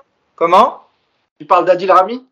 Non, non, mais euh, globalement c'est des trophées qui sont marrants. Regarde, enfin, enfin voilà, moi ça, m'a- ça me fait, ça me fait plutôt rigoler, que ça, ça m'énerve pas en tout cas, voilà. Je, j'avoue que ça me, ça me laisse assez de marre, voilà. Bon, Donnarumma, le le seul truc qui est entre guillemets positif, c'est que c'est les, c'est les joueurs qui votent, quoi. Parce que si c'est les journalistes, je te raconte pas le scandale que, que tu te prends derrière ça. Voilà, c'est les joueurs. Ça prouve aussi que les joueurs de, de, de foot, ils connaissent rien au foot, en fait. Ils pas les ils ont matchs. pas de Ils ont niveau. voté pour un- Ils ont voté pour un statut en fait. Ils ont voté Oui, mais de toute façon, les, il y a combien de joueurs de foot qui regardent vraiment les matchs, franchement? Ils ne regardent pas, ils connaissent rien. Je pense que tu prends euh, les trois quarts des joueurs de, de Ligue 1, tu leur poses des questions sur le championnat, ils sont incapables de répondre aux, questions. Donc euh, voilà, écoute, euh, ils ont regardé le nom le plus connu, ou alors c'est peut-être euh, peut-être un, un vote euh, avec la fameuse matrice Pochettino inventée par Yacine, c'est-à-dire que ils ont eu ça et puis ils ont voté euh, au niveau du prestige, donc ils ont vu le vainqueur de l'Euro, bon bah allez hop, on vote pour lui, c'est Donnarumma. Comme quoi les, comme quoi les entraîneurs quand même regardent plus les matchs de Ligue 1 cette saison parce que Pochettino n'est pas dedans et ils ont, pour le coup, on en parlera tout à l'heure, mais ils ont élu vraiment le meilleur entraîneur cette saison pour moi qui est Bruno Genesio. Un mot sur euh, le gardien Yacine ou c'est pas nécessaire finalement? Attends, un mot sur Capou. Tu te rappelles Capou, l'interview où il dit justement qu'il regarde pas de foot, il connaît pas les joueurs et tout, c'était extraordinaire. Moi, il a pu. Moi, il a Ouais, su. ouais, non, mais c'est clair. Euh, Donnarumma, en fait, moi, je veux dire juste un truc par rapport à ça. C'est que moi, pourquoi je déteste les trophées individuels? Parce que euh, comment tu fais pour dire que Donnarumma est meilleur que Lafont? Donnarumma, il est dans une équipe qui domine. Euh, Lafont, il est dans une équipe qui subit quand même un peu plus d'occasions que le PSG. Est-ce que le meilleur gardien, c'est celui qui fait le plus d'arrêts? Est-ce que le meilleur gardien, c'est, tu vois, ce c'est celui qui est le plus visible Est-ce que Lafont au PSG, qui doit faire deux arrêts par match, il aurait été bon? Euh, Tu vois, c'est ça. Moi, pourquoi j'aime pas ça? Et pourquoi j'aime pas ça non plus? Parce qu'il y a une dizaine d'années, euh, je crois que c'est Xavi ou Guardiola, mais je crois que c'est Xavi qui avait dit euh, le meilleur gardien du monde. Victor Valdez, c'est le meilleur gardien du monde pour le Barça. Voilà. Ça veut dire quoi? Ça veut dire qu'en fait, c'est le gardien qui apportait le plus au jeu du Barça. Ça veut pas dire que c'est le meilleur gardien du monde. Peut-être que tu mets Casillas au Barça et Casillas euh, euh, fait pas une aussi grande carrière. Donc en fait, ça veut rien dire ces trophées. Tu toujours, existes toujours grâce au collectif. Mbappé cette année, euh, euh, il existe parce que malgré tout, il reçoit des ballons Euh, et, et ainsi de suite, tu vois. Donc moi, j'aime pas ces trophées parce que ça récompense quelque chose qui est, qui, qui, qui est très subjectif, encore plus que le reste. Voilà. Et donc Donnarumma, évidemment que le fait qu'il ait joué que la moitié des matchs, et qu'en plus, déjà à la base, il y a un doute sur savoir est-ce qu'il est meilleur que Navas. Bah, je suis désolé, il peut pas être meilleur gardien de Liga si déjà tu sais pas s'il est le meilleur gardien de son club. Ouais, euh, ouais, ouais, ça se comprend. Ton, ton raisonnement se, se comprend. Euh, bon, je pense qu'on est, on est tous d'accord sur, euh, sur Donnarumma, même si on est content qu'il l'ait eu. Hein, ça fait un trophée de plus pour lui. Pour lui. Et je suis avec toi, Hugo. Euh, le dossier, l'événement d'hier soir, ce que tous les supporters attendaient, c'était parce qu'on savait qu'Mbappé allait recevoir le prix du meilleur joueur de, de Liga. Je rappelle qu'il a 25 buts et 17 passes, dé- 17 passes décisives. Euh, il a évidemment qu'on lui a posé la question sur, sur son avenir. Et en gros, il dit que, euh, que la décision va bientôt être dite, communiquée, parce que il- quasiment tout est réglé. Et quand tu lui as posé, est-ce qu'il a fait, quand tu lui as posé la question, est-ce qu'il avait fait son choix, il a répondu que oui, le choix a été fait, et qu'il y avait encore quelques étapes. Et en gros, Quasiment fait. quasiment. quasiment fait, c'est vrai. Le quasiment est très important. Vous avez raison de, de le signaler, c'est vrai, c'est vrai. Le il avait quasiment choisi. Négocie encore la prime à la signature, mais après, c'est un petit. Et ben justement, messieurs, moi je voulais avoir votre avis sur, euh, sur la communication de Kylian Mbappé ce soir. Pour vous, euh, ce que vous avez entendu, les remerciements à la fin, etc., c'est plutôt un signe qu'il part et qu'il va rejoindre le Real la saison prochaine Ou pour vous, tout est encore flou et euh, vous avez encore peut-être un espoir pour qu'il reste au, au Paris Saint-Germain Et je te donne la parole, Hugo. Bon, déjà, avant de répondre à ça, je en ai marre. Franchement, j'en- ai, j'en ai ras le, ras le bol pour être poli de ce jeu de, de, qui dure depuis des mois de savoir s'il va partir ou pas partir. Vivement que le dossier qui soit bouclé de- dans un sens comme dans l'autre, que Paris prépare sa saison pour, euh, prépare son été pour la saison prochaine et qu'on a- on a marre de storytelling. Un coup, le Parisien histoire qu'il va prolonger, puis euh, juste après, il est démenti, puis après, il s'est mis d'accord avec le, avec le Real Madrid sur ses droits d'image et il va signer. Et là encore hier, il entretient le flou. Regardez Erling Haaland avec Dortmund, où ça a été euh, annoncé de façon voilà, très nette, ça a été conclu dans, même si évidemment des, des tractations toute l'année, savoir s'il allait au Real, au Barça, au PSG ou, ou à City. Au final, il choisit City. C'est annoncé par Manchester City, euh, c'est annoncé par Dortmund. Là, là, pour la dernière journée de championnat, euh, il y a euh, voilà une célébration avec les supporters, un remerciement par le club avec euh, voilà une pancarte d'un que Erling Haaland, etc. Et tout le monde est content. Ça se fait, euh, ça se fait de, de- ça se fait de belle façon. Et pourtant, Erling Haaland aussi, il y a eu beaucoup, beaucoup de rumeurs. Alors peut-être moins que, que Kylian Mbappé évidemment, vu ce qu'il représente, mais Erling Haaland, ça a été quand même euh, beaucoup, beaucoup discuté son avenir. Là, on est toujours dans euh, dans la, la- décision de savoir ce qu'il va faire.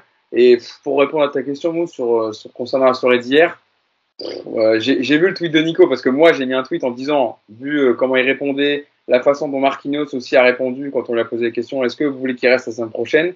Euh, Ça laisse un peu le, le- ça, ça fait penser qu'il va partir. Et Nico a dit, j'en ai marre des, des gens qui euh, qui sont dans les, dans les traductions faciales par rapport à ce qu'il a dit, ce qu'il a fait un hochement de bouche, etc., ce qu'il a levé l'ongle, nan, nan. donc je vais me faire reprendre par Nico après, mais je pense qu'il va partir, ouais. Et je sais pas si vous avez vu ça après, en, on va dire en zone mixte, après euh, là, les trophées NFP, il y avait un micro d'El Chiringuito, et il a répondu, en fait, au début, il a répondu au- que aux, aux questions en espagnol, dans un très bon espagnol comme, comme il sait le faire, à rouler les airs, etc. Et en fait, les médias français lui ont demandé de répéter la même réponse en français parce qu'au final, il avait répondu qu'en espagnol. Pour te dire à quel point il est déjà, euh, il est déjà dans son dans l'univers Real Madrid Espagne et qu'il va signer là-bas. Non, sinon pour te répondre, j'en sais rien, je suis pas dans le secret des dieux. Je pense quand même qu'il va partir. Ça faisait un peu adieu au football français dans ce qu'il a dit hier, mais juste euh, dans un sens comme dans l'autre qu'on en finisse parce que j'en ai ras le, bol de ce dossier. Bon, en tout cas, merci Hugo d'avoir été avec nous. Je sais que tu as du boulot, donc je vais te laisser quand même manger et, te préparer pour aller euh, retrouver euh, ta, ta, ta, maison mère, Canal+. Et, et d'ailleurs, je suis très content parce qu'on te voit plus, on, on, te voit de plus en plus souvent sur les plateaux. Donc félicitations Hugo. Franchement, ouais. c'est cool. Tu, tu commentais déjà cette saison la, la, la D1 Arkena, la D1 féminine, et on te retrouve aussi dans les soirées européennes sur euh, sur Canal+. Moi, je t'ai vu plusieurs fois, euh, et aussi pour les matchs de national. D'ailleurs, je crois que tu avais été envoyé à Laval pour la montée de Laval en, en deuxième division, c'est ça euh? C'était Laval, Laval Red Star à la montée du stade Lavallois. Euh, 9 ans après être 5 ans après être descendu euh, en, en troisième nous, pour des vieux comme nous, euh, Hugo, euh, Nico, Yacine et moi, en, entendre Laval en deuxième division, ça, ça nous ramène très très loin en arrière. Bah, bah oui, bah, bien sûr. Mais moi, Michel le millénaire. et en tout cas, c'était une super expérience. C'était la première fois que je faisais port terrain et donc c'était un, un, bon match. Il y avait Abibay aussi qui était sur le banc du côté du, du Red Star, voilà, qui est consultant à Canal. Donc euh, c'était une super ambiance. Le stade Francis Levasseur rempli avec 10 000 spectateurs. Donc euh, très belle expérience que j'espère revivre bientôt. Et c'est aussi pour ça que je suis un peu moins présent sur le podcast ah oui. autre, mais que tu me remplaces très très bien, Mousse, et vous faites très bien le podcast sans moi parce que j'ai aussi un peu plus de boulot euh, cette saison, mais voilà, c'est positif. Donc, euh, et sinon, pour terminer sur les trophées UNFP, euh, Bruno Genesio mérite le trophée de meilleur entraîneur. Euh, J'aurais donné le trophée de meilleur espoir euh, plutôt à Kalimundo, euh, plutôt qu'à William Saliba qui a déjà fait deux saisons pleines à Saint-Etienne, plus une à Nice, plus un transfert à Arsenal. Alors, je sais que c'est la règle des joueurs qui débutent, qui commencent la saison avec 21 ans, qui, sont, qui peuvent être élus, mais Saliba, clairement, il est plus l'espoir, il est en équipe de France. Donc, ouais. voilà. donc voilà pour les trophées NFP. Et puis pour parler de la dernière Arkema, euh, pour les trophées, Marie-Antoinette Cototo mérite le trophée de meilleure joueuse parce qu'elle a été euh, encore une fois au-dessus des autres euh, en dernière Arkema. Voilà. Donc je vous laisse conclure le podcast. Euh, merci Mousse, merci Nico, merci Yacine. Merci. Puis, merci à toi. Et à bientôt. Bon courage. Salut les gars. Ciao. Et ben nous on va continuer hein, sur les, les, trophées UNFP. Puis je vais aussi vous demander votre avis, messieurs. Euh, Nicolas, sur les déclarations de d'Mbappé. Alors c'est vrai que tu as, as, commenté hier sur, sur Twitter, hein, tu étais en live tweet quasiment. j'exagère, j'exagère un peu évidemment. Euh, qu'est-ce que tu as pensé de ces déclarations euh, Qu'est-ce que tu qu'est-ce que tu penses Enfin, qu'est-ce que ça laisse présager pour l'avenir? La, Est-ce que tu es plutôt euh, pessimiste ou optimiste? Écoute, Mousse, ça fait un an que j'annonce son départ. Je vais pas changer aujourd'hui. Ce serait vraiment la grosse girouette. Donc, je vais rester sur mes positions. Le discours d'hier, il me il, me conforte pas ou il me met pas non plus le doute parce qu'il y a franchement rien à en tirer je trouve de ce discours. Ça a été du pur Mbappé dans, dans, dans sa communication à savoir euh, être capable de parler de ne rien dire à la fois. Il est très fort pour ça. La seule chose comme l'a dit très bien Hugo c'est que ce, ce dossier il devient très très long très pénible. Euh, moi je vois ça comme une prise d'otage. Voilà. Il y a tout un club qui attend la décision d'un joueur. Je trouve que c'est une très très mauvaise chose évidemment et euh, quelle que soit sa décision, je serai très content parce que ça voudrait dire que ce sera enfin terminé, qu'on va pouvoir passer à autre chose. S'il reste, tant mieux parce que je pense que Mbappé effectivement est devenu le meilleur joueur du monde. Donc euh, évidemment que tout le monde préférerait qu'il reste. Maintenant, s'il part, bah, on l'a déjà dit souvent ici. Euh, bon, bonne chance à lui. Merci d'avoir été euh, professionnel jusqu'au bout, d'avoir porté le PSG cette saison parce que sans lui, on se serait encore plus fait chier, ce qui paraît incroyable. Mais oui, ça aurait été encore pire que ça sans lui. Et puis, et puis bonne chance à lui si donc quand, quand il annoncera son départ à Madrid. Et puis le, le, le PSG a existé avant Mbappé, le, le, PSG existera après lui. Euh, le Bayern va peut-être perdre Lewandowski cette saison, ça n'empêchera pas le Bayern d'être très fort l'an prochain. J'espère juste que le PSG qui euh, qui n'a pas franchement encore cette culture du travail bien fait euh, a anticipé ce possible départ et qu'on va pas se contenter euh, Hugo hein, sur le parallèle avec Erling Haaland. C'est vrai que Dortmund, mais ça c'est c'est pas que avec. Hein. Il y a une grosse différence quand même. Ils ont anticipé le le départ et d'ailleurs je crois qu'ils ont déjà acheté leur remplaçant. Euh, donc oui, Dortmund travaille très très bien, évidemment. Ouais, il y a, y a, quand même même plusieurs différences avec le dossier Haaland. D'abord, euh, Haaland a fait savoir depuis longtemps que c'était sa dernière saison à, à, à, Dortmund, donc il n'y avait aucun aucun doute sur son départ. Euh, il n'est pas en fin de contrat, donc euh, ça veut dire qu'il il fallait que des clubs intéressés viennent payer une clause, ce qui a été fait par City.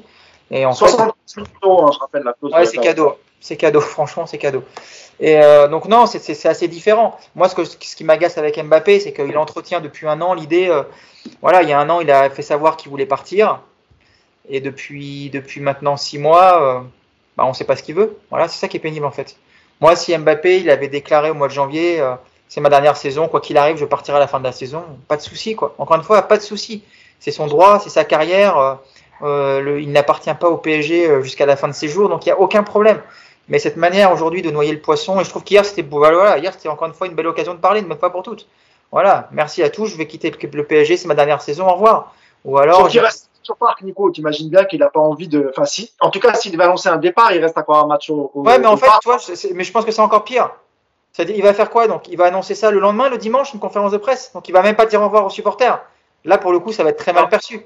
Donc, je pense, et c'est ce que j'ai mis ce matin, au début, je, pensais qu'on s'orientait justement sur un, scénario comme ça où il allait même attendre la Ligue des Champions pour annoncer son départ à Madrid, parce que pour moi, encore une fois, à Madrid, c'est, pour moi, il va partir. Et en fait, j'ai l'impression que peut-être que le fait d'avoir vu Haaland se faire célébrer ainsi par le mur jaune samedi dernier, ça lui a peut-être donné des idées de se dire, bah voilà, au moins c'est un départ classe. Donc, euh, il rentre de Doha, je crois, ce soir. On est lundi. Ce soir, c'est ça. Ils seront en repos mardi, voire mercredi, j'imagine. Donc, euh, reprise de l'entraînement jeudi bah, je serais pas surpris que jeudi, il y ait une conférence de presse de Kylian Mbappé. Est-ce que tu penses que c'est possible aussi qu'il puisse l'annoncer euh, à la remise du trophée samedi face à Metz? Y a, Yacine, normalement, il sera, hein, il le vivra en, en, en direct, mais c'est vrai que c'est aussi une occasion pour lui, euh, sur l'estrade avec le trophée, de remercier les supporters, de pouvoir faire son annonce, parce que qu'est-ce qu'il risque Après, il y aura rien. Tu sais, il y, euh, aura de la musique, il y aura une grosse sono, même s'il y a quelques sifflets, je crois pas qu'un truc. Moi, je pense que c'est aussi jouable qu'ils le disent le, dernier jour. Non, tu penses pas, Nico? S'il reste, peut-être. S'il part, non, parce que c'est ce. Pour le coup, hier, il a, il a, il a, bien dit ce côté. Euh, quand j'avais en 2019 euh, déclaré mes envies de responsabilité à Paris ou ailleurs, c'est vrai que ça avait vampirisé la cérémonie, qu'on avait parlé que de ça, et il avait clairement ce jour-là fait une erreur de communication. Il n'a pas voulu refaire la même chose hier, et quelque part, c'est pas plus mal et euh, le, faire, le, faire sur l'estrade, ça veut dire qu'en fait, il va vampiriser la cérémonie. C'est-à-dire qu'il va, il va, plomber l'ambiance, t'imagines? Ah. Bravo le PSG, champion de France, d'artifice. Au fait, merci pour tout, je me barre. Papin, il avait fait ça avec Marseille, hein, je vous rappelle, euh, en 91, 92. Il s'était fait euh, bien pourrir de mémoire. Hein. C'était pas non plus la super fiesta. Donc, non, je. je... dans ce sens, je, je, je, comprends ta réflexion, en effet. Pas... Je, le vois bien Ouais, aujourd'hui, je le vois bien annoncer ça jeudi, euh, qui, qui, qui, se barre. Je, le vois bien annoncer ça avant, franchement. En, en, prenant le risque, du coup, de jouer, euh, de jouer face à Metz samedi avec des sifflets, etc. Qui va le siffler? Qui va siffler Mbappé, franchement? Ouais, c'est vrai. Faudrait, parfois, faudrait vraiment être des, des, gros abrutis pour siffler le mec qui a porté le PSG depuis deux ans. Hein. Franchement. Euh... Je suis entièrement d'accord avec toi. Entièrement. Yacine, sur le, sur le message, sur la com d'Mbappé, euh, qu'est-ce que t'en as pensé, toi? Et, et, et, et et c'est quoi ton avis euh, après ce que tu as vu, son comportement, ses mots? Euh, Est-ce que pour toi, tu es tout à fait d'accord avec Nico et tu penses qu'il partira à, Madrid à l'issue de la saison? Ou pour toi, c'est flou et il reste encore une, une petite chance? Alors, je, pour, je pourrais pas siffler parce que je suis en tribune presse, mais je l'aurais fait avec plaisir. Mais non, pourquoi Si, si, mais je vais dire pourquoi. Je vais dire pourquoi. Tu as toujours dit que toi, tu ne t'attachais pas aux joueurs et bah ouais, club. Justement, bah attends, laisse-moi laisse t'expliquer pourquoi. Tu vas ah. voir. Parce que je fais, en fait, moi, je déteste le foutage de gueule. Moi, l'histoire du foot, c'est euh, des départs, des transferts. Euh, Ginola, c'était euh, c'était une idole au parc. Il est parti à Newcastle. C'est la vie du foot. Georges Weah, il est parti. Alors, il y en a, ça se passe bien, là, ça se passe moins bien. Bon, Georges Weah, il y en a qui m'ont dit Ouais, t'as vu, Georges Weah, il l'avait annoncé, s'il est parti. Bon, Georges Weah, je vous rappelle quand même qu'il y avait un contexte très particulier à l'époque avec le COP de Boulogne. Enfin, bref, mélangez pas tout non plus. Tu vois, c'est pas. voilà. C'est l'histoire du foot. Voilà, l'histoire du foot, elle est faite de transferts. Il y a des joueurs très très peu qui ont fait leur carrière dans leur club, mais sinon, la plupart, ils quittent un jour leur club. Quand Ronaldo euh, euh, explose à Manchester United et qu'il rejoint le Real, c'est la vie du foot. Voilà. Donc on s'en fout en fait. Mais juste, moi, ce qui m'énerve, et là où je rejoins Nico, c'est que je pense qu'à un moment donné, tout le monde l'avait accepté. Il avait fait sa, son interview, il avait dit qu'il voulait quitter le PSG au mois d'août. Tu parles de l'été dernier, là. Ouais, L'interview, euh, c'était en octobre, par contre. C'est l'interview qui donne à l'équipe en octobre, je crois, un truc comme ça, non? Ouais, ou Roten, toute le, la clique là. Voilà, c'est ça. Voilà. Mais, et en fait, je pense que tout le monde l'avait accepté. Ok, tu as voulu partir l'été dernier tu l'as maintenant. Alors, c'est pas fait. Tu viens expliquer ton choix, comment ça s'est passé, etc. Tu t'es expliqué. Tu voulais partir. Tu es en fin de contrat. Tout le monde, je pense vraiment que tout le monde l'avait accepté. Et en gros, c'était de se dire, OK, il reste sept mois, faisons-les les mieux possible, profitons-en, euh, porte ce que tu peux porter, apporte ce que tu peux apporter.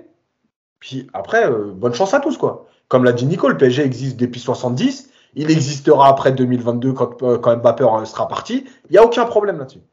Moi, ce que je déteste, c'est tout ce qui s'est passé depuis six mois.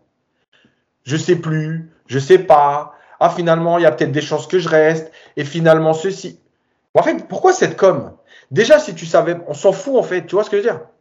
Euh, À la limite, voilà, réponds plus. Je, je, je quand j'aurai fait, euh, pris ma décision, vous en serez informé. D'ici là, j'en parle plus. Tu crois que les mecs, ils peuvent le relancer autant qu'ils veulent, qu'ils veulent. S'ils ils passent la zone mixte et ils répondent pas, qui va lui dire quelque chose? Personne. Tu vois? Il a joué avec ça. Il a joué avec ça. Et je pense qu'à un moment donné, ce que tu dis justement sur l'histoire des sifflets, je pense que ça a joué. Il s'est dit, est-ce que c'est le moment de l'annoncer? Il y a eu l'élimination face au Real. Si je l'annonce, les sifflets, pas les sifflets, est-ce que j'ai envie de finir comme ça? Voilà. Et là où je rejoins Nico maintenant, c'est que je pense qu'il est, alors, pas dans une ambiguïté parce que je pense qu'il est au-dessus de ça. Est-ce qu'il a envie de terminer avec des sifflets? Je crois pas. Qu'est-ce qu'il va l'annoncer avant? C'est là où j'ai le doute. Parce que, en fait, pour moi, l'histoire à Land, effectivement, tu peux te dire, ouais, est-ce que c'est mieux de partir comme ça? Voilà, une dernière fête avec les supporters et tout. On m'a dit, l'histoire à Land, c'est différent parce que Dortmund est un club qui laisse partir ses joueurs. Mais encore une fois, je vous répète, c'est pas l'histoire de Dortmund qui serait un plus petit club que le PSG parce, et qui laisserait partir ses joueurs. C'est juste une question de la manière dont tu le fais.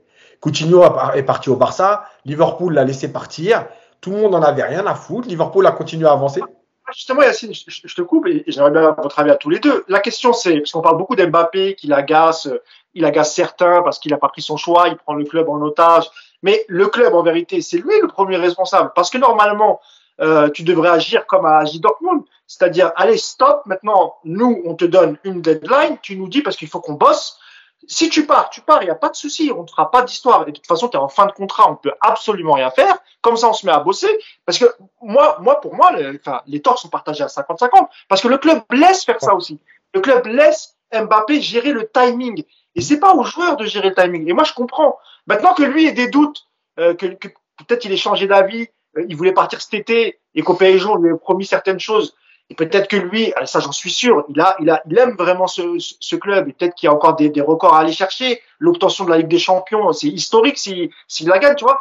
Il, peut avoir changé d'avis. Mais moi, je reproche surtout au club de de pas mettre le haut là et de pas dire maintenant ça suffit. Nous, t'es pas tout seul dans le dans le vestiaire. Il faut qu'on prépare la saison prochaine. Il faut que tu nous dises si tu pars, tu pars, tant mieux. On peut pas te retenir, t'es en fin de saison. Mais au moins, ça permet de, de travailler sur un, un futur attaquant pour la saison prochaine. Alors, deux choses. La première, sur le record. Sur le record, il a dit, euh, il a dit hier, justement, en zone mixte, ou je sais pas où, là, après le trophée, que le record de Cavani ne l'intéressait pas. C'est encore une nouvelle. Et il avait dit le contraire il y a, il y a quelques semaines. Voilà, donc c'est peut-être une nouvelle piste. Euh, juste là-dessus, euh, moi, c'est là où je suis pas d'accord avec Nico. Pour moi, il prend pas le club en otage. C'est le club qui a décidé de se, se, se, don- se mettre otage. Écoute, en- et moi, je suis- Accepter d'être otage, en gros, c'est ça. ah oui. Et, moi, et je suis tout 100% d'accord avec toi sur cette histoire-là. Tu veux ou tu veux pas? Ok, tu veux pas Eh ben, salut. Merci pour tout. On finit la saison. Nous, ce qu'on devait te donner, on va le mettre sur quelqu'un d'autre. Ça fait partie de notre budget recrutement, salaire, etc. On va travailler. Merci pour tout. Ciao. Voilà. T'as pas à laisser, t'as pas à laisser dicter le timing à un joueur. Et c'était aussi tout Mbappé qu'il est, tout futur crack qu'il est. Il va prendre 12 ballons d'or, je m'en fous. Euh, c'était aussi le moyen pour le club de dire on passe un nouveau cap. Maintenant, c'est plus vous qui allez dicter la chose. Voilà. On s'est fait, on a fait, on s'est mis à genoux devant les joueurs pour plein de raisons. La Ligue 1, le club qui grandissait, etc. Pas de problème. Mais c'est terminé. Euh, T'envoies aussi un message, donc. Voilà, tout ça. À l'arrivée, bah oui, tu te trouves avec un club qui est otage, qui a décidé d'être otage, Mbappé qui s'amuse. Et pour moi, il s'amuse pas avec le club, il s'amuse avec les. Pour moi, c'est que mon avis, avec les émotions des supporters. Voilà. Quand il redonne de l'espoir, c'est avec ça qu'il s'amuse, pas avec le club, parce que si, comme tu l'as dit, si le club a décidé d'être otage, à la limite, c'est son problème, c'est eux qui veulent bien le laisser faire. Mais qui s'amuse avec les supporters comme ça, Voilà, je trouve que c'est un manque de respect. Après, voilà, je répète ce que je dis, je suis attaché à personne. Il a fait son travail. effectivement, depuis un an. C'est fait, c'est ça que tu n'apprécies pas. C'est pas forcément qui partirait, c'est dans la communication du club, du joueur, euh, etc. Exactement. Voilà. tu voulais rajouter un petit mot là-dessus? Non, mais quand je dis, quand je dis prise d'otage, c'est par rapport au fait qu'il laisse sa décision en.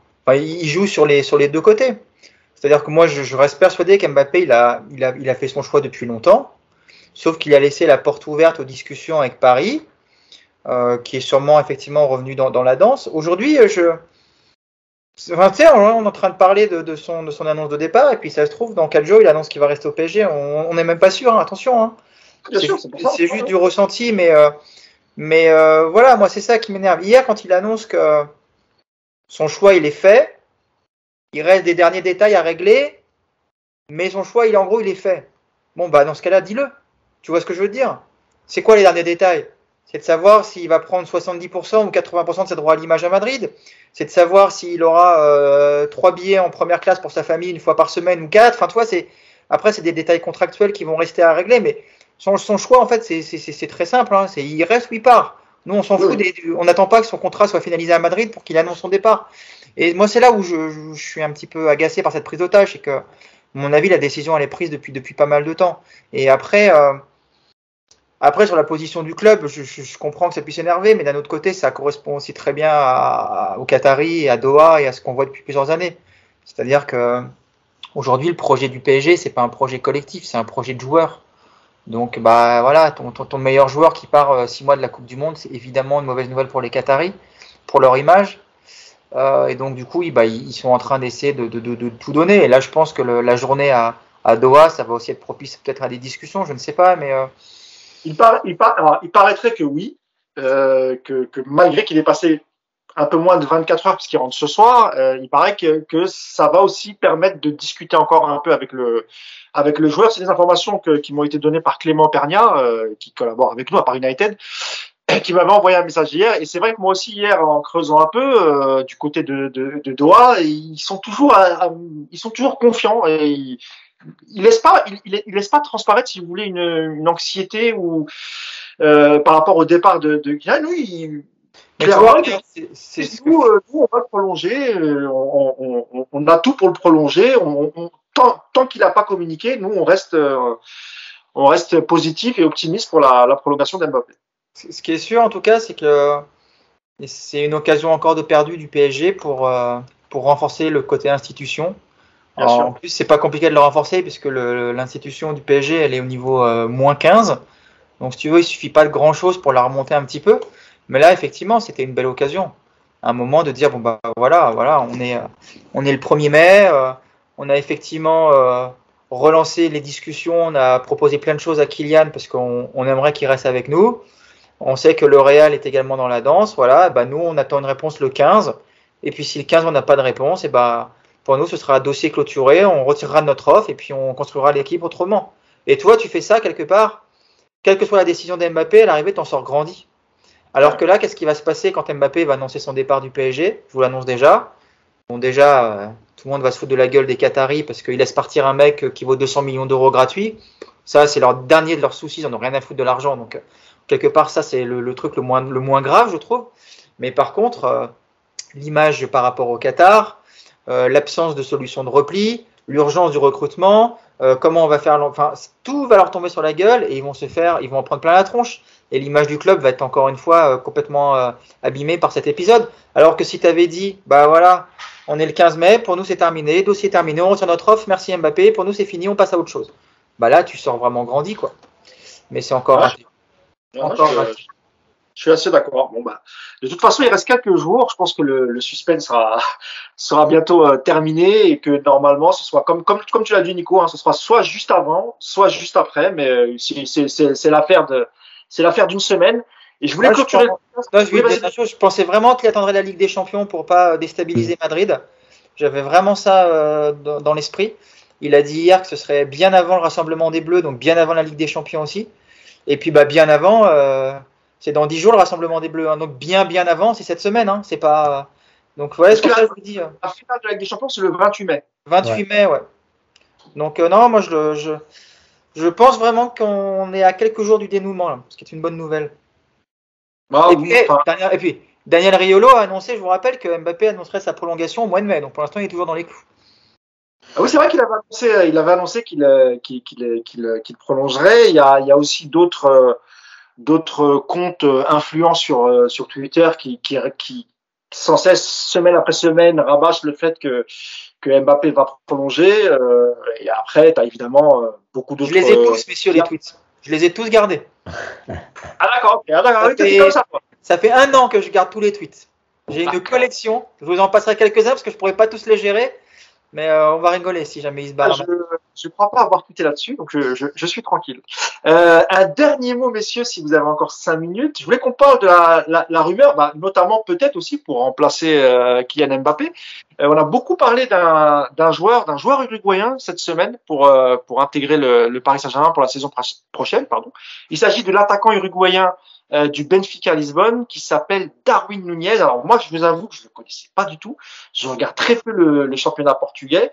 Et puis même quand Benfica est en Coupe d'Europe, c'est pas l'équipe que je vais forcément suivre. Donc euh, je, je vais vous poser la question déjà si vous le connaissez et si oui, est-ce que selon vous ça peut être une bonne piste? Alors les prix varient, on entend des prix à 80 millions, 75 millions, 100 millions, 120 millions. Est-ce que ce joueur va vaut autant? Et puis euh, euh, beaucoup le comparent aussi à Cavani, donc ce sera intéressant euh, de de décrypter un peu le- les, les- qualités et défauts du, du joueur. Je venais vers toi, Yacine, parce que je crois que tu le, tu connais, euh, j'allais dire assez bien, je, je sais pas, mais je sais que tu connais le joueur, tu as, vu Benfica évoluer. Alors, d'abord, quel type de joueur c'est, Yacine? Et, et- et est-ce que selon toi, ce ce serait un bon attaquant pour le, le Paris Saint-Germain? Puis je poserai la question aussi après à, à Nico. Et puis après, je vous libérerai pour... euh, Non, non, pas toi, d'accord. donc, donc Nico, il est comme moi, il connaît pas le joueur. Bah, au moins, c'est honnête de sa part parce que euh, il y a beaucoup de mythos sur les réseaux. Hein, à, chaque, à chaque fois qu'un joueur sort, il y a beaucoup de joueurs qu'on ne connaît pas parce qu'il faut quand même s'intéresser au club où il joue, etc. Et puis là, euh, bizarrement, tout le monde le connaissait, euh, tout le monde avait un avis là-dessus. Donc voilà, Nico et moi, on est honnête, hein, on ne connaît pas le joueur, on ne va pas pouvoir en parler. Donc euh, Yacine, Ah, euh, le, le- le seul joueur de Benfica où j'ai un petit peu de notion, c'est euh, c'est Vata pour sa fameuse main. euh. lui, je peux vous en parler pendant des heures parce que ça a été mon idole. J'avais un poster de lui. Mais sinon, les autres, je connais pas trop. alors Bata, c'est celui qui élimine Marseille de la finale 191. Hein, euh, Arrête. C'est ça. Non, Vata, c'est 89. La main de Vata, c'est 80... 9, 89. 89 Ouais, 91. ici. Oui, c'est Oui, ça. 91, c'est la, c'est la finale qui perd. Finale contre l'Étoile rouge. c'est la finale contre l'Étoile Rouge qui gagnera, et après en 93, exactement. Pardon. Alors vas-y Yacine, sur euh, Darwin Nunez, dis-nous tout sur cet attaquant uruguayen. Bon, euh, les comparaisons avec Cavani, c'est parce qu'il est uruguayen, mais bon, on va pas se Oui, oui, oui, j'imagine, j'imagine. Euh, bon, déjà, c'est un joueur qui peut jouer euh, en pointe, un peu deuxième attaquant, un peu sur un côté. Voilà. Alors, son, son poste, c'est plutôt en pointe, majoritairement. Euh, il a fait une belle saison avec Benfica, déjà en championnat portugais. mais- Yacine, bon, physiquement, parce qu'on on l'a décrit comme euh, c'est un joueur assez grand, hein, c'est ça euh, Ouais, il fait 1m87, je crois. Ouais, donc plutôt joueur de joueur, d'appui, joueur de surface, euh, pas forcément? Non, parce qu'il est capable de, de prendre la profondeur. Et contre, contre, euh, bah, il fait une belle saison avec Benfica en championnat portugais, mais il fait une belle saison avec Benfica en Ligue des Champions. Euh, il fait notamment deux bons matchs contre Liverpool, malgré la défaite. Euh, c'est un joueur qui a beaucoup d'activité. Euh, c'est un joueur qui est plutôt efficace.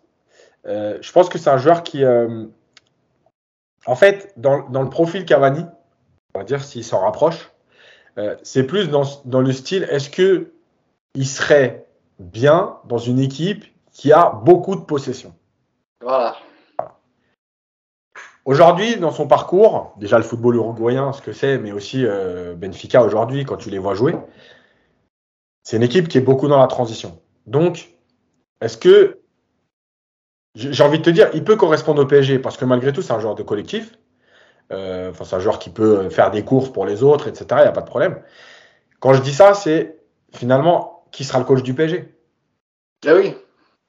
Euh, j'ai envie de te dire, si tu demain tu prends Comté, je te dis oui, il faut le faire. Après, après euh, le prix, moi je le discute pas parce qu'aujourd'hui, de toute façon, le joueur le plus éclaté du monde, il vaut 90. Donc, de toute façon, euh, les prix, euh, je sais plus quoi en penser. oui, euh, Darwin Nunez, hein, tu parlais un peu de, de, de, de sa saison, mais je crois qu'en statistiquement parlant avec le Benfica, il a, il a plus de 30 buts, toutes compétitions confondues, hein, il me semble. Oui, oui, oui. Ah, il est à 25 ou 26 en championnat, je crois, ou 24.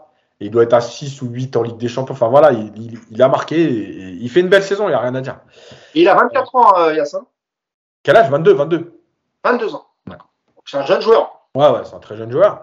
Euh, voilà, le truc, c'est toujours de te dire 120 euh, millions. Ah, moi, pour moi, il n'y a pas de joueur qui valent 120 millions. Donc, donc voilà, après, ça, c'est les négociations.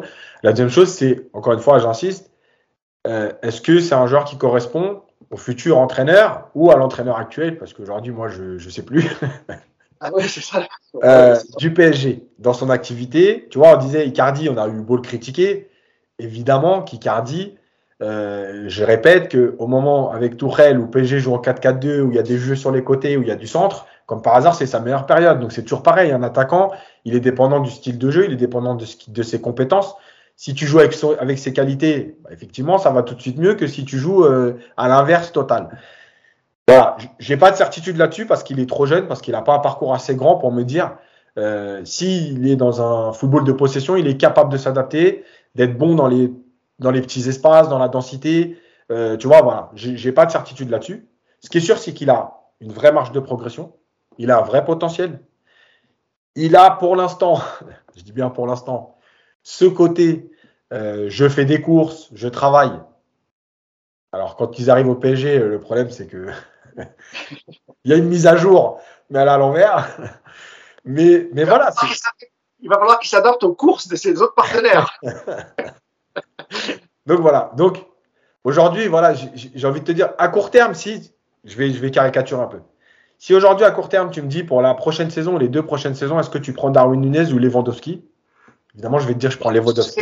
Je te jure, parce que comme, comme Nico n'avait pas l'air, euh, tout comme moi, de, de, connaître les profils du joueur, j'allais le lancer sur Lewandowski. Alors, je te finis, puis après, tu, tu me donneras ton avis, Nico. Donc là, je te dis, aujourd'hui, évidemment que je prends Lewandowski.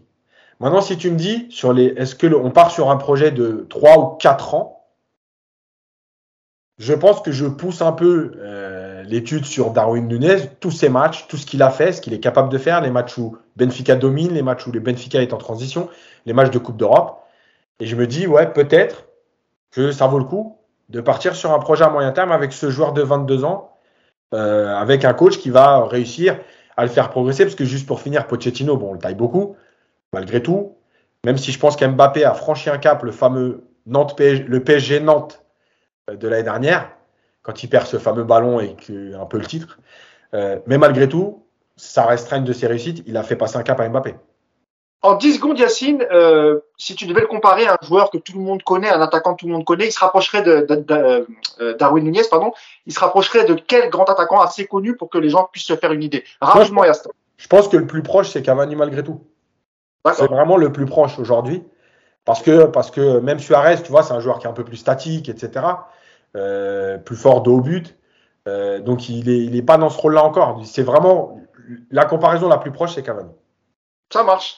Euh, Nico, avant de clôturer ce, ce podcast, je voudrais quand même ton avis sur un peu sur le, le, mercato, les noms qui sont cités. On a, on a appris que, que Bayern Munich ne, ne, ne garderait pas, euh, enfin ne, ne retiendrait pas euh, Robert Lewandowski en cas de, de velléité de, de, de départ. On parle de. il a dit qu'il voulait partir. Oui, oui, en plus lui. En cas d'offre plutôt. Voilà, son agent c'est Pinizavi qu'il avait déjà proposé euh, il y a un an ou deux au, au, au Paris Saint-Germain. On parle de contacts très avancés avec euh, Barcelone, mais on dit aussi que Paris est, est, est encore dans la course. Est-ce que toi, Nico, euh, Robert Lewandowski, c'est tous les jours oui, ou il a 33 ans et, les joueurs en fin de carrière, t'en as un peu marre qu'ils viennent euh, se dorer la pilule au, PSG, même si c'est pas tout à fait le style de, Robert Lewandowski de, venir se dorer la pilule. Euh, il y a un truc qui m'a fait rigoler dans ce qu'a dit Yacine, c'est quand il parle d'étudier un petit peu les différents matchs de, de, Nunez, de voir un petit peu sur un projet de 4 ans ce qui pourrait être apporté. Non mais oh, c'est le PSG les gars là. Vous croyez que vous croyez que c'est comme ça qu'ils vont recruter un joueur? Vous êtes vous êtes malade. Alors je vais vous dire moi, ce qui va se passer. Nunez, je pense qu'ils vont le prendre effectivement, mais pour remplacer Icardi, je pense vraiment. Ça va être oui, il y avait aussi ce... Et puis pour remplacer Mbappé, mais tu, tu crois qu'ils vont regarder des vidéos Mais vous, vous êtes fous quoi il y, a, deux mecs qui sont sur le marché qui peuvent remplacer Mbappé. C'est Cristiano Ronaldo et Lewandowski. Vous aurez un des deux, vous l'annonce. C'est tellement évident. Comment est-ce que tu veux en termes d'image remplacer Mbappé? Ah, Mbélé aussi, hein, dans, une moindre mesure. Mbélé, pour Di Maria, bien sûr. Pour Di Maria, ça sera. Mais euh, l'avant-centre, mais l'avant-centre, il faut un mec qui vende des maillots, les mecs. Et puis, eh, vous imaginez avant le Qatar L'attaque euh, Neymar, Messi, Cristiano Ronaldo, mais les miens, il va être comme un dingue. Il va être fou Là, tu avec crois- ça. tu crois- Alors, c'est une rumeur aussi qui tourne parce qu'il il va, il, il va quitter Manchester United cet été, euh, Cristiano Ronaldo. Ouais, c'est moins, sûr. Gars. parce que- C'est moins sûr parce que l'entraîneur, non, non, euh, Ten Hag, qui signe à Manchester, au départ, il avait eu des critiques. Et depuis qu'il a signé, il a quand même dit que euh, il, est, il était euh, plutôt content de travailler avec Ronaldo, qu'il envisageait de le garder. Ronaldo qui va pas jouer la Ligue des Champions, donc il va se barrer. oui, non, mais Mais honnêtement, et, et- et après on conclut là-dessus, les gars, mais ça serait, ça serait vraiment une dinguerie de faire venir Ronaldo. Et là, là, on est vraiment typiquement dans le projet Harlem Globetrotter, euh, Nico. Bah, et cette saison, on est quoi, franchement? On est déjà pas là-dedans Un petit, mais, mais là, là, on parle quand même des mecs qui se sont tirés la bourre pendant 12-13 ans, Ronaldo et Messi, qui se sont retrouvés dans la même équipe quand même. On va jouer avec un maillot avec les étoiles américaines et tout, ça va être énorme. Avec des shorts américains, tu sais.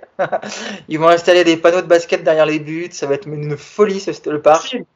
Toi qui es coach, Yacine, gérer deux égos comme ça, c'est, c'est, c'est... Et, on oublie, on oublie, on n'oublie pas Neymar. Non, mais déjà- alors les égaux déjà, mais je crois, euh, je, je sais pas si je peux dire ça, mais en termes de compatibilité footballistique, je crois qu'on est au summum de ce qu'on peut pas faire.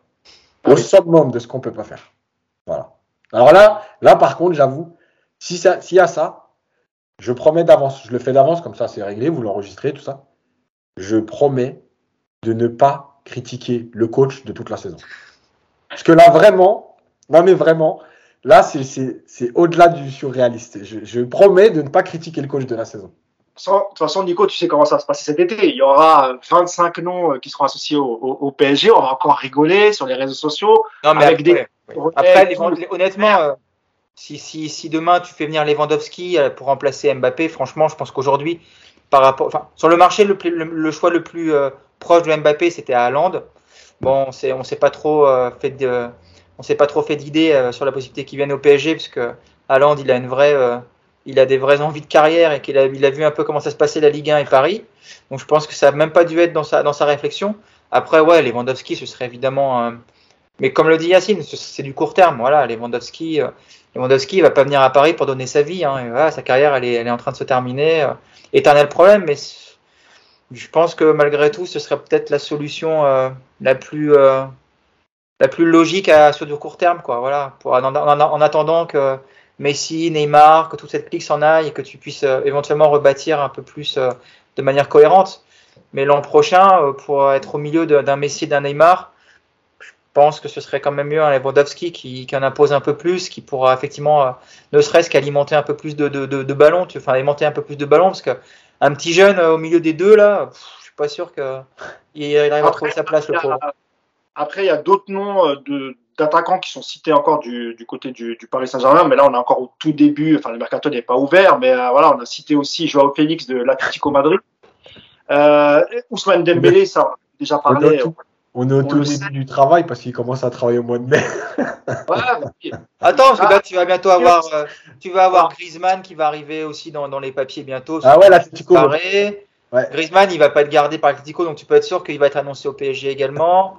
Et puis même, attends, moi j'attends Milik, moi, je sais pas pourquoi j'ai un, j'ai un, j'ai un mauvais feeling sur Milik, je sais pas pourquoi. Ju- Juste, euh, Nico, pour préciser sur Joao Félix, c'est une, une, une information de, de, de, de foot mercato. Et en fait, en gros, ils disent que c'est c'est euh, c'est Jorge Mendes en fait qui l'aurait qui l'aurait proposé. Donc euh, là, c'est pas euh, c'est peut-être pas le pari qui était dessus. Et il reste aussi deux joueurs de Liverpool. Un dont on a beaucoup parlé, c'est Mohamed Salah qui a toujours pas prolongé son son contrat. Et moi, récemment, on m'a dit euh, renseigne-toi sur la situation de, de Sadio Mané, parce qu'il paraît que le, le, le PSG commence aussi à regarder du côté de de Sadio Mané. Mais on m'a aussi dit, je savais pas, on m'a dit que Mané était un grand supporter de l'OM. Donc euh, je sais pas si c'est vrai ou pas. Et, et de toute façon, ça, c'est pas ce genre de, de détail qui pourra empêcher un joueur de, de, de signer dans un club. Voilà, c'est ce qu'on veut. Donc euh, attendez-vous à ce qu'il y ait quand même pas mal de noms qui, de, de joueurs associés au PSG cet été, comme tous les étés d'ailleurs. Ouais, Et on et on va pas tout commenter. Et on va, non, on va, on va commenter les, les, les, les rumeurs les plus sérieuses, sorties des médias sérieux. Après, pour le reste, évidemment. Mais comme on l'a toujours fait chez Paris United, hein, c'est soit une info, on essaie de la développer, on la donne. Euh, soit tu, tu récupères des, infos qui sont fiables, des journalistes fiables. Tu peux pas tout relayer non, c'est pas possible. Je dis ça pour que sur Twitter, on nous envoie pas les messages à chaque fois. Ouais, vous pensez quoi Vous pensez quoi Vous pensez quoi Vu le nombre de noms qui vont sortir, on va se calmer. oui, oui, c'est pour ça aussi que moi j'ai arrêté de faire du mercato parce que c'est après ça devient du grand n'importe quoi. D'abord, juste pour expliquer, le, pour faire du mercato, il faut, il faut avoir beaucoup de temps. Il faut un grand, grand réseau, mais surtout beaucoup, beaucoup de temps. Ça prend énormément de temps de faire valider, ne serait-ce que l'info que le club serait potentiellement intéressé. Rien que ça. Et après, il faut aller creuser, voir ce qui se passe. Donc, c'est très compliqué, ça prend beaucoup de temps. Et il y a aussi beaucoup de jeux d'agents qui, qui, font fuiter des fausses informations. Donc, mmh. il faut, euh, voilà, il faut trier le vrai du faux. C'est un peu compliqué, on va dire. Donc, merci beaucoup, messieurs. Merci, Nico. Euh, merci, Yacine, pour ce, pour ce podcast. On se retrouvera euh, sans doute lundi prochain, je pense. pour la dernière journée, pour débriefer la dernière journée, et pourquoi pas la réponse de Kylian Mbappé s'il l'a donné d'ici là. Donc ça sera. Un je passe un petit coucou parce qu'ils m'ont, ils m'ont reproché de pas l'avoir fait. J'ai parlé avec plein de Niçois euh, avant la finale de la Coupe de France. J'aurais dit que je leur ferai un petit coucou euh, sur le. Et puis ça fait deux semaines que j'oublie parce que je suis un sale type. Donc euh, les Niçois, les Niçoises avec qui j'ai discuté, je vous dis bonjour. C'était sympa. Ça le podcast de Paris United. Ouais, mais je parle, tu sais, je parle avec plein de gens moi. Hein. Puis depuis, en plus depuis hier, là, je parle avec, je parle avec tout le Sénégal, la franche extrémiste du Sénégal, elle est sympa aussi, je vous la conseille. c'est pas, c'est pas vous salue les amis. Les amis sénégalais, je vous salue. Mais oui, on embrasse tous les Sénégalais, on embrasse tout le monde, et on, est regardé un peu partout dans le monde, donc on embrasse euh, tous les, tous les gens qui nous, qui nous suivent en France et à l'international. Merci encore, messieurs, merci Yacine, merci Nicolas, et puis comme je vous le dis, on se retrouve lundi prochain pour, pour débriefer la dernière journée de Ligue 1 et on espère la, la décision finale de, de Kylian Mbappé. Salut à tous. Ciao. Ciao.